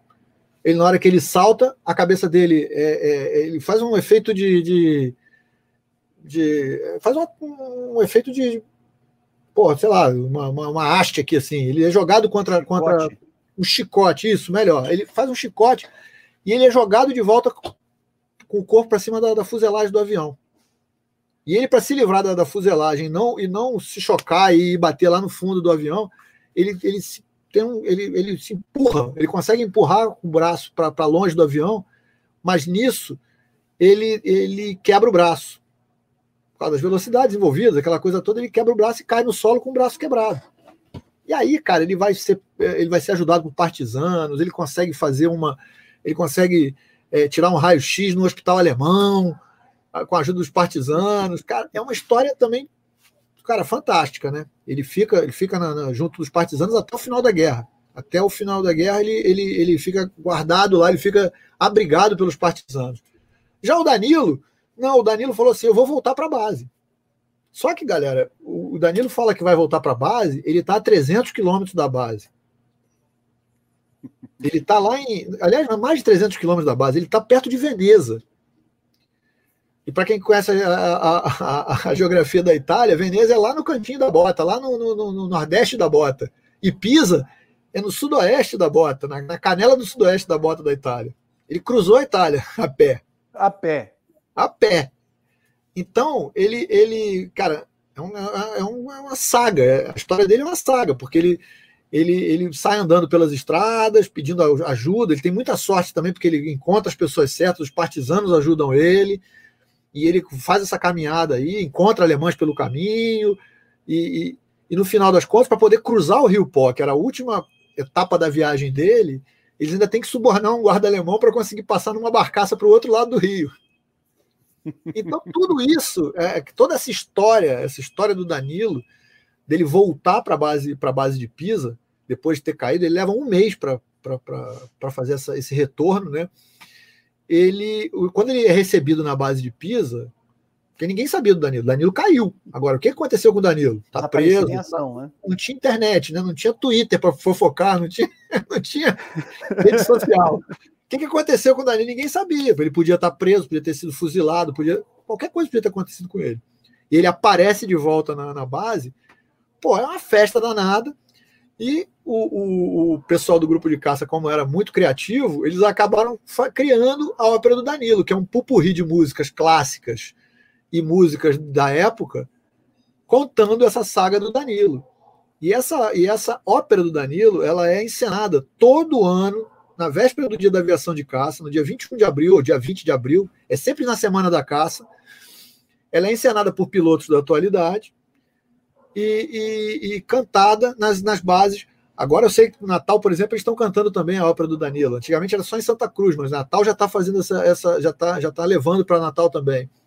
E esse ano, por conta da pandemia, tem uma gravação especial que está lá no canal também, que foi feita pelos pilotos uma encenação. Então é como se fosse um filmete não é uma ópera, a ópera é encenada no teatro, do, do, do na, na, no, no, cinema, do, no cassino do, da base. Então a orquestra da base toca lá e eles cantam em cima do palco, aquela coisa toda. Dessa vez, por conta da pandemia, eles fizeram um filmete. Então é um filmete contando a história da, da, da ópera do Danilo. Eu prometo, eu... pessoal, que eu vou tentar pegar o link de tudo isso que nós estamos deixando registrado aqui e jogar aqui na descrição, tá? Vamos lá. Cara, é muito legal, é muito legal porque, cara, é, assim, é muito divertido. Então é legal até ver as duas óperas, assim, a ópera é cantada pelos pilotos, no, no, ambiente da, no ambiente militar ali, e o filmete, porque o filmete é, é uma versão, digamos assim, hollywoodiana da ópera do Danilo. Então, cara, é, é muito divertido. E aí eu me dei o trabalho de legendar, porque, assim, como o Danilo, ele quando cai, ele morde a língua, e ele já não falava muito italiano, então ele começa a embolar, e, e tudo que ele fala na, durante a ópera assim, é meio italiano-português, um, é um negócio meio, meio macarrônico. Então eu botei, tá, tá legendado lá, que é para a galera poder acompanhar e entender o, o desenrolar dessa história do Danilo, que é fantástica. Tá? Que é Sensacional. É, é muito legal. E os P-51? Então, os P-51 foi tinha uma, teve uma, isso foi em Pisa, eles estavam, os P-51 começaram a, a, a sobrevoar lá para fazer uma, fazer uma, uma chamando para o combate simulado. E aí o Tormin, que era um menino, cara, o Tormin acho que tinha 20 anos, 19, 20 anos, o Tormin era muito novo, o Tormin era aspirante. O Tormin, só que o Tormin era daquele, daquele tipo de, de, de piloto, era pé e mão, top. Ele levanta o voo com, com o P-47, e dá um calor nos, nos P-51 é, americanos e abate os P-51 americanos. E aí pousam e os americanos vêm conhecer quem é o, o Ais que fez aquele negócio ali. E aí saiu o Tormin, cara, um menino, cara. Um menino. Gente, você olha para a cara do Tormin, parece que ele, cara, saiu do, do, do, ensino médio. Parece que é um cara que está no ensino médio, aquele cara de, de adolescente. E os caras tomaram, obviamente, Cara tomaram de um 15 susto. anos. É, tomaram um susto, ele era magrinho, cara, com a cara de menino. Então, assim, cê, cê, os americanos tomaram um susto e de primeira não estavam acreditando que era aquele, aquele moleque que deu aquele calor nele. Infelizmente, o Torminho morreu muito cedo. Ele morreu voltando para o Brasil, ele estava ele, ele tava em Santa Cruz, continuou em Santa Cruz no grupo de caça, e ele sofreu um acidente durante um treinamento lá em, em, em Santa Cruz e acabou perdendo a vida. Perdeu muito novo, muito novo, muito novo. Caramba. Ele tinha, acho que se eu não me engano, era 21 anos quando ele morreu, cara. Era muito novinho, muito novinho. Caramba, é, a, gente perdeu, a gente perdeu, na verdade, mais dois pilotos aqui no Brasil, depois da guerra, muito novos também, que foi o Menezes e o Pedro Lima Mendes. Foram, todos eles foram, foram, foram assim, acidentes ali na base aérea de Santa Cruz, em treinamento, porque esses pilotos uh, das, das antigas, vamos dizer assim, esses pilotos mais experientes, eles, eles passaram a integrar o estágio de seleção de piloto de caças, né? Ou seja, para é. formar as novas gerações de caçadores eles, eles introduziram o treinamento da caça no Brasil. Então, eles faziam esse, esses treinamentos lá em Santa Cruz, né, que era a, a, é, é a, a, casa da caça, vamos dizer assim, né, no Brasil. Com certeza. Cara, eu tenho duas perguntas do Raul, mas uh, vamos deixar junto com a do Enzo um pouquinho mais para o final, porque eu quero que você tá apresente o seu pai para a galera. Fala um pouquinho do seu pai para nós. Cara, então, meu pai, eu como eu cheguei a comentar lá, ele, ele, ele era ele era menino também, foi com 17 anos para o grupo de caça, ele tinha 17 anos quando ele se, se alistou, se, se alistou não, se voluntariou para o grupo de caça, e ele foi, e, e assim, o, a, o legal dele, que assim como o pai do Nesta também, ele trouxe muito material, muito material, muita fotografia, era um cara que, que, que ele fez um diário contando o diário dele, a, a, primeira parte da viagem é muito rica, porque tem muito detalhe da, da, da viagem, da, das, do, do, período que eles passaram até chegar no Panamá e tal, tem muita informação ali preciosa. E ele trouxe esse material todo e guardou esse material com ele. E aí, como eu, como eu, como eu comentei, em 2000, eu falei para ele, falei, pai, a gente podia fazer um negócio, botar, a internet estava começando já a dar as caras, assim, já estava um né? é, já mais uma coisa mais... Falei, pai, vamos fazer o seguinte, cara, vamos pegar esse material, vamos aos poucos a gente começa a digitalizar esse material e começa a botar na internet, para o pessoal ver, cara. O pessoal conheceu a história do grupo de caça. Muito pouca gente conhece a história do grupo de caça. Eu tinha saído, olha, eu, eu, eu, eu, eu fiz serviço militar, né? Eu fui, eu fui é, soldado e cabo do Exército Brasileiro. E eu conversava, às vezes, com, com o pessoal lá, a galera da, da, minha idade, 18, 19 anos ali, ninguém sabia, praticamente, nem que, que o Brasil tinha ido para a guerra. Então, às vezes, os caras me olhavam com cara de mentiroso. Ah, tá bom, aham, tá legal, é, a gente. Porque os caras não, não tinham noção disso, né? E eu falei, pô, pai, vamos fazer esse negócio, vamos colocar na, na internet e tal. Ele topou na hora. A gente aí, come, aí eu comecei a digitalizar o material, comecei a. a o Sentando a Pua entrou numa. entrou no, no, no, ar em agosto de 2000. De 2000, isso que eu tô falando, a gente está fazendo 21 anos agora de, de Sentando a Pua. E aí a gente foi. Aí, cara, foi uma, foi uma bola de neve, na verdade, né? Porque como ele tinha muito material, isso a gente e ele, e ele ajudou também ele, ele trabalhou nos bastidores no, no, no filme do, do Eric, assim, ajudando a colher material, junto lá com os filhos de veteranos, lá, a, a Regina, o Paulo, essa galera que ajudou o Eric. Ele ajudou no, no, no, no, livro do John Byers, que é um livro legal sobre o grupo de caça. Quem, quem, quem tiver interesse aí, é, esse livro ainda tem. Quem está quem tá com esse acervo dele é o Marcos Renault, lá da, da, da Casa da FEB, lá de, de Belo Horizonte. Belo Horizonte. Conversando com o Marcos Renault lá, ele tem exemplar ainda para vender. Então, e, e, nesse livro do, do, que o Baez fez, é, o Baez começou a fazer uma, uma, uma, espécie de ficha biográfica de todos os integrantes do grupo de caça. E aí eu falei, cara, esse negócio é legal para botar no site, porque. E aí eu falei com o meu pai, para falar com o Baez, eu falei, cara, eu, eu, queria colocar isso no site, porque isso chama os, os descendentes cara procura o nome do avô dele no, no, no site, aí, pum, vai lá no. Aí tem uma ficha biográfica do meu avô, e, mas data, tá faltando a data de aniversário, tá faltando isso aqui. O cara cria, e, e isso tem, funcionou muito ao longo dos anos. Eu trouxe, consegui trazer muita gente, assim, do, do de, de, descendente do grupo de caça, e aí a gente consegue material, fotos que estão perdidas no armário, documentos e tal, não sei o quê, para enriquecer o, site e para enriquecer a história dessa turma, né? Porque não adianta ficar guardado no armário, porque ninguém vai ver. Então Sim, a ideia é tá, a gente disponibilizar esse material de forma que, que todo mundo possa ver, né? Infelizmente, meu pai em 2005 faleceu, deixou a gente, mas é, o tempo que ele teve, de 2000 a 2005, ele foi muito ativo, ele mesmo respondia os e-mails, ele gostava de responder e-mail para a galera, ele fazia questão de, de, de, de, responder. E essa turma, cara, nos almoços lá, eles tinham o maior prazer de receber todo mundo que ia lá, cara.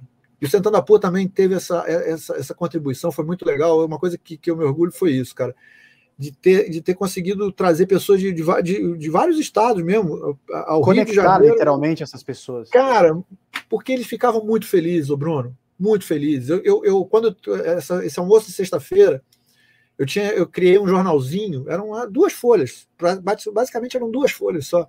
Que eu pegava todos os recados que chegavam no Sentando a Pua pelas mídias sociais e tal, não sei o que, para eles, assim, querendo saber deles e tal, não sei o que, eu botava isso numa folhinha e levava para eles e distribuía de forma que eles pudessem perceber que, que, que tinha gente interessada na história né? dele, deles, né? Que tinha gente que estava que tava, assim querendo saber.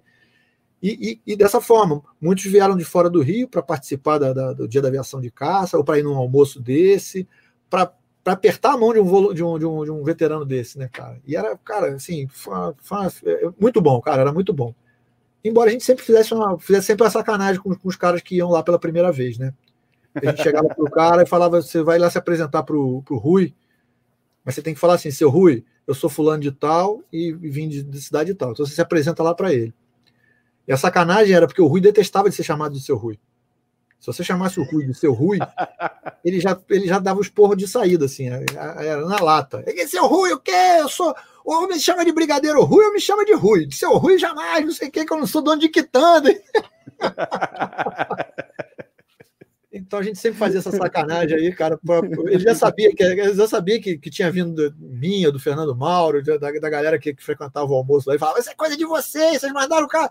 Falei, não, brigadeiro. Ele não, que, capaz, ele, nunca. Ser, ser gentil, chamar de seu Rui. e, e, dentro do desse, desse do, dentro do grupo de caça em si, uhum. a, a, qual foi a atuação do seu pai? Não, então, meu pai, ele, ele, ele era do suprimento técnico, né? Ele fazia. O suprimento técnico era aquele, vamos dizer assim, almoxarifado de peças de peças de, de reposição das aeronaves. Então, tudo que era peça de reposição era feita, era, era, era requisitado lá no, no, suprimento técnico. Então, o mecânico chegava com, com a guia lá, dizendo: olha, eu preciso de uma bequilha, preciso de uma hélice, preciso de, um, de uma, uma vela, preciso de qualquer coisa, né? E aquele okay. jogo de unidade que fazia os americanos ficar com inveja, né? Porque Cara, a gente falou agora há pouco que funcionava, começava exatamente. lá da ponta da, da, da, da flecha até chegar no final, né? E você sabe que tem um negócio que é uma história que eu sempre gosto de contar, cara, porque é muito engraçado também, cara. O, o meu pai contava isso com tremendo orgulho, porque eles perceberam o seguinte: os americanos pegavam aquela, aqueles estojos de madeira de, que carregava munição, para colocar munições no, no, P40, no, no P-47. Era uma, um estojos de madeira, uma, como se fossem umas gavetas, cara. E os americanos jogavam aquele troço fora. E eles pensaram o seguinte: não, cara, porra, esse negócio, cara, é perfeito para a gente fazer escaninho.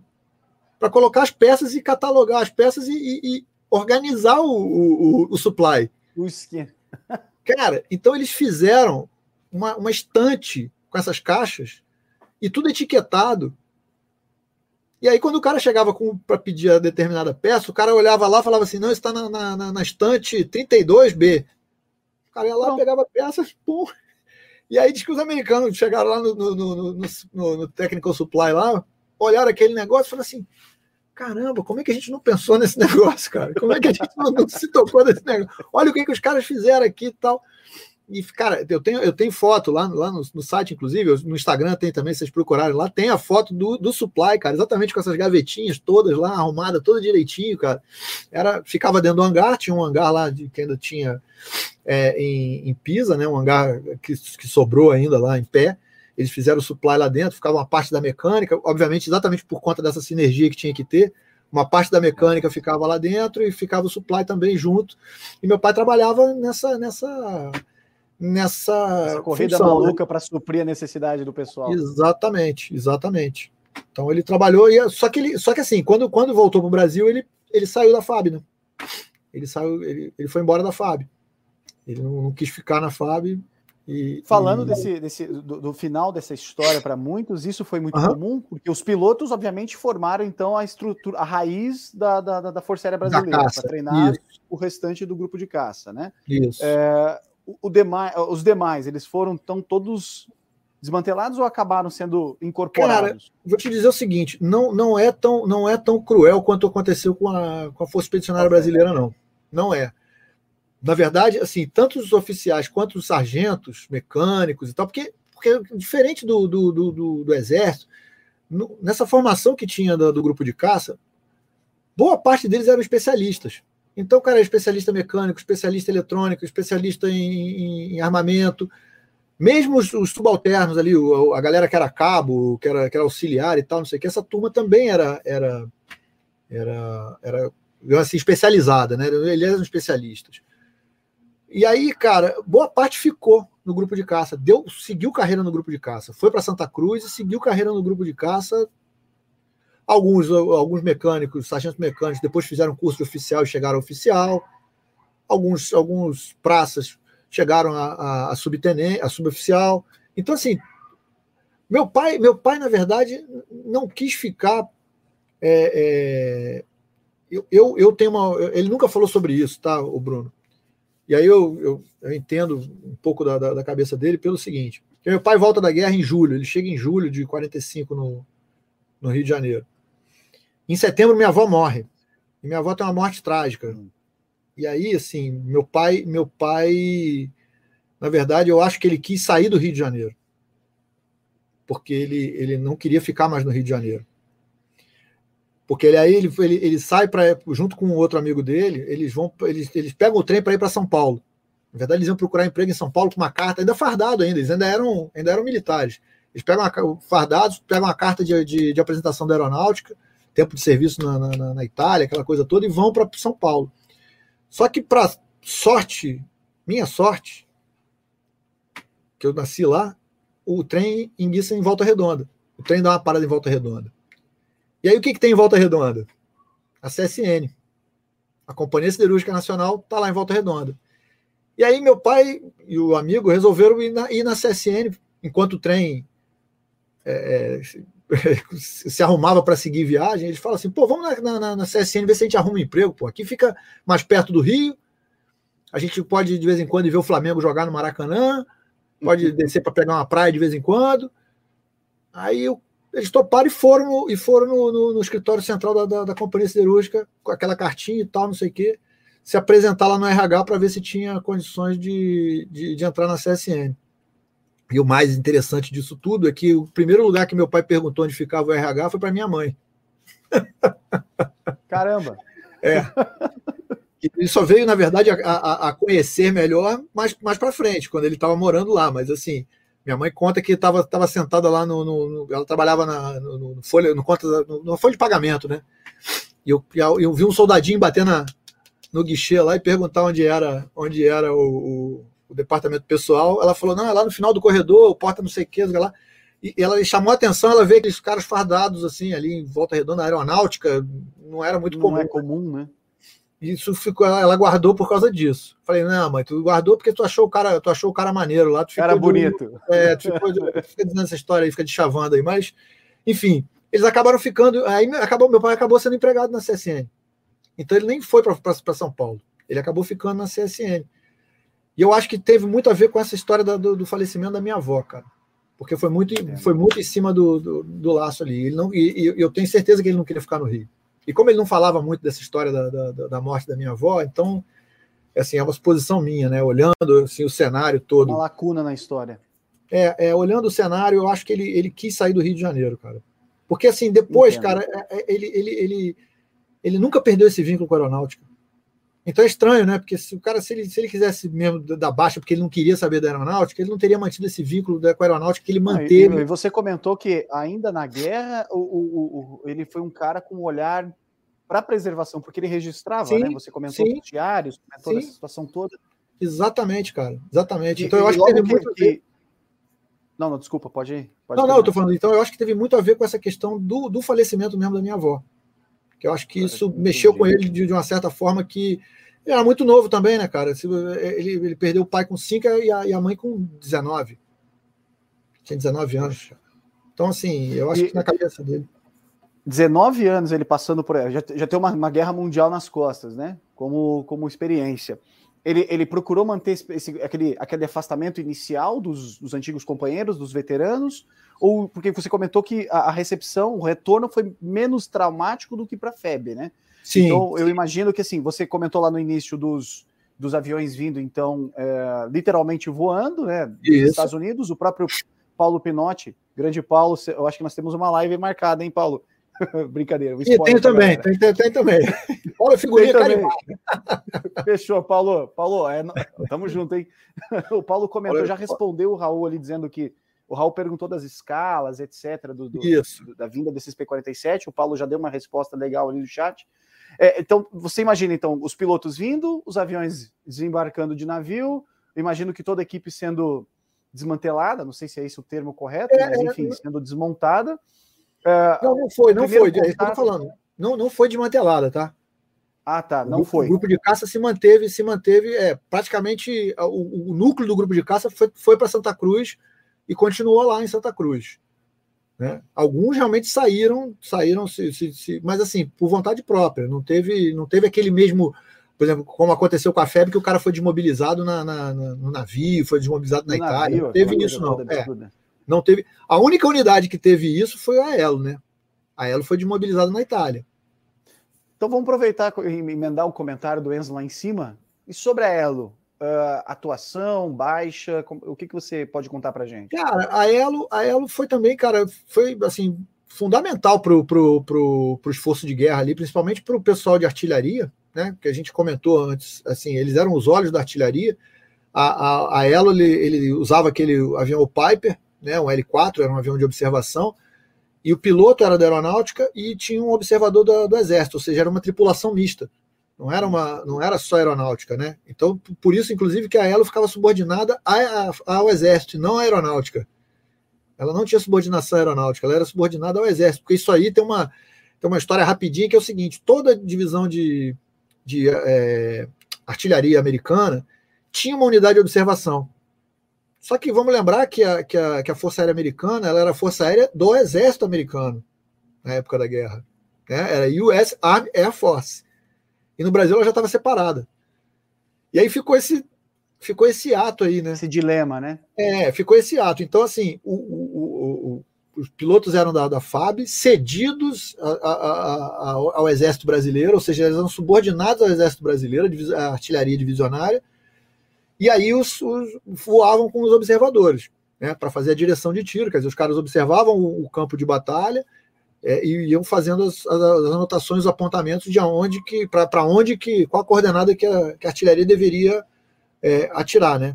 Então eles foram fundamentais, cara, na, na, no sucesso da artilharia brasileira, a, o trabalho que essa, que essa turma da Elo fez, né? Embora muito menos, menos famosa, né, ele, a Elo teve uma atuação também muito bacana e não teve nenhuma perda. A Elo não perdeu nenhum piloto, a Elo, a Elo terminou do, do, jeito que começou. Tá? Ela teve. Era um grupo muito pequenininho, eram poucos pilotos, poucas, eles tinham 10 aeronaves só, e tinham, sei lá, acho que eram 15 pilotos, se eu não me engano. A, a, o grupamento todo, se eu não me engano, eram 40, 40 pessoas, com sargentos mecânicos, e, é, é, era, era um grupo muito pequeno mas cumpriu o trabalho deles, cara, de uma forma bacana, assim. Eu, é, e eles foram desmobilizados na Itália. Aí eles se juntam ao grupo de caça, tanto que eles voltam para o Brasil junto com o grupo de caça, porque eles eram aeronáutica, então, opa, onde é que está a aeronáutica aqui? Está o grupo de caça, então eles, pum, eles se então, juntam ao grupo de voltar. caça. E aí o que acontece quando eles voltam para o Brasil, vários dos integrantes da Elo ficam no grupo de caça também em Santa Cruz eles são absorvidos pelo grupo de caça também, os sargentos, mecânicos, alguns especialistas e tal, eles são, são, são absorvidos pelo grupo de caça e atuam no grupo de caça depois da guerra. Mas, é, mas porque assim, porque a, a, a, função de observação ela se perdeu no tempo. Agora que ela que assim, eu, eu, eu tive contato com um observador aéreo do Exército, e eles estão, assim, a observação aérea está tomando corpo de novo e tal, e eles até, muito legal, eles, eles usam a mesma bolacha que ela usava na, na Itália. Caramba. Homenagem a ela, eles usam a mesma bolacha. O mesmo desenho que, legal, que o Fortunato hein? fez lá em 1945 para 44, né, para Elo, eles pra usam Elo. até hoje. Só não tem mais, obviamente, escrito Esquadrilha de Ligação e Observação, mas tá lá, aviação de observação em cima no lugar. É Sensacional. E para a gente encerrar aquela pergunta extremamente uh, polêmica para o cenário da internet, desse universo polarizado, esse universo maluco das mídias, em que uh, as pessoas gostam de se informar na, na, numa velocidade totalmente desproporcional que ampliar o seu conhecimento, né? Então, as manchetes, é né? Fácil, de, é, de é muito mais fácil eu ler um Instagram e uma legenda de uma foto postada por alguém que pode ter, ser um trabalho muito sério, né, e etc., do que você ir em fontes como a que você citou ao longo dessa live toda. Sim. E a relevância do Sentapua para o Brasil e para a guerra? É, qual, que é, qual, qual, a sua visão sobre essa situação? Cara, eu. Relevância assim, não só operacional, mas relevância técnica, relevância moral, relevância para a história da Força Aérea no Brasil. É, eu, assim, o, o, a, participação do grupo de caça na, na, na Segunda Guerra, é, a própria a própria Presidential Unit Citation fala por si, né? Ou seja, a gente não teria ganho essa medalha, assim, não foi não foi dada porque ah, a gente é legal, a gente é brasileiro, a gente é... não é por causa do, é, exatamente pelos méritos operacionais e, e pelos números que, que, que, o grupo de caça desempenhou durante a Segunda Guerra. Dizer, se você pegar os relatórios do, dos norte-americanos lá, a, a, a eficiência do, do, do, grupo de caça durante o, a campanha da Itália foi muito, muito, muito, muito, muito boa. E daí eles terem dado a Presidential Unit Citation. Tudo bem que ela ficou 40 anos na, na, na gaveta. Ela só foi entregue nos anos 80, mas, mas, mas ele, o Paulo está dizendo aqui que foi, eu, eu, falei mais rápido que ele escreveu a Presidential Unit Citation. É verdade, Paulo. Mas, mas assim, ela fala por si só, cara, porque se você olhar, se você tiver uma curiosidade de olhar no, no, no Google, lá, pegar no Wikipedia, ou, ou, onde você quiser procurar sobre Presidential Unit Citation, procurar as unidades aéreas que receberam essa comenda e, e, e, na Segunda Guerra Mundial, e mesmo depois da Segunda Guerra Mundial, se a gente botar Coreia, Vietnã e tal, não sei o quê, porque essa é uma, é uma comenda que é dada a, ainda nos dias de hoje, você vai ver que pouquíssimas unidades aéreas que, que, que essa, essa medalha, essa, essa, distinção é concedida. Porque, na verdade, não é uma medalha, né? ela é uma distinção para a unidade. Assim, é, é, não, não, o cara, enquanto, ele, enquanto ele, ele serve no grupo de caça, ele pode usar a, a Presidential Unit Citation.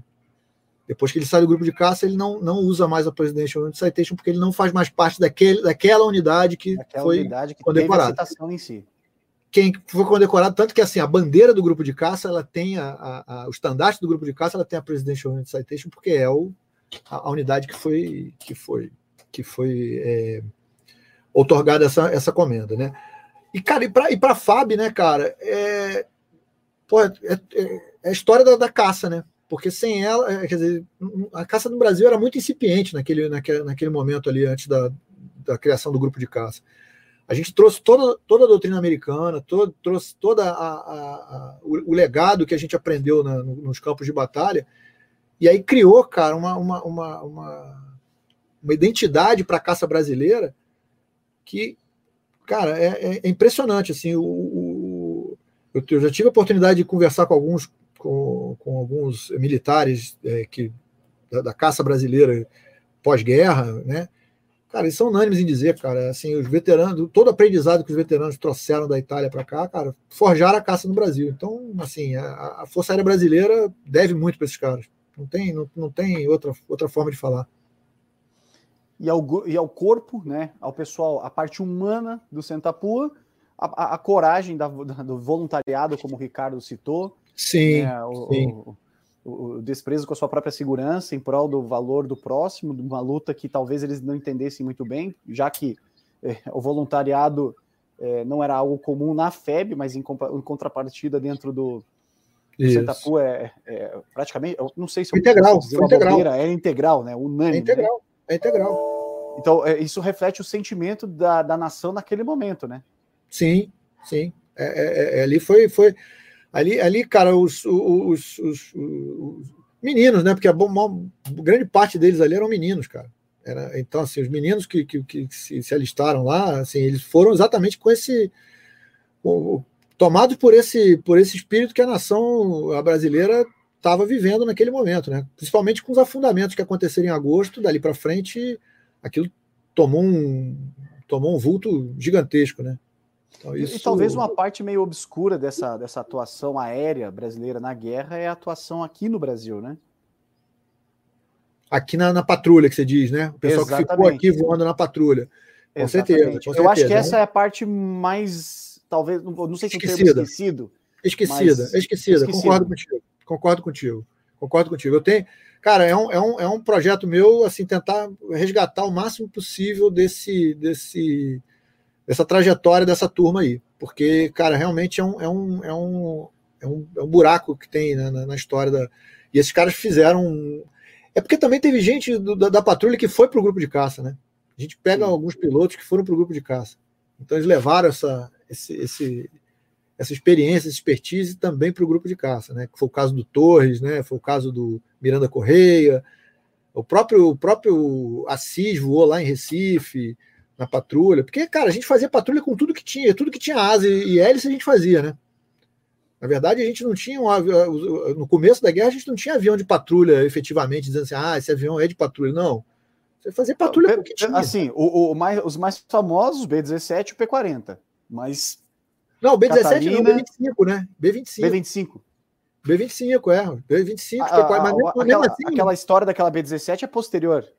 O B17 é, aquele B17 é do, do pessoal de, de, de salvamento e, e, e, resgate. Não, mas você está falando, mas a B25 ela só chega no Brasil em 44. A patrulha começou antes. A patrulha a gente voava de P36, a gente voava de P40, a gente voava de FW58, a gente voava de cara, tinha, tinha asa e tinha hélice, botavam para voar, cara. Botavam para voar e fazer patrulha. E obviamente não eram os aviões adequados para isso. Você pega um P40, cara, ele não tem autonomia de voo para fazer uma, uma, uma, patrulha, extensão territorial, extensão mar territorial que a gente tem, cara, é enorme, né? Algo surreal, né? Então, assim, você fazia um meia boca, né? Treinava lá e tal.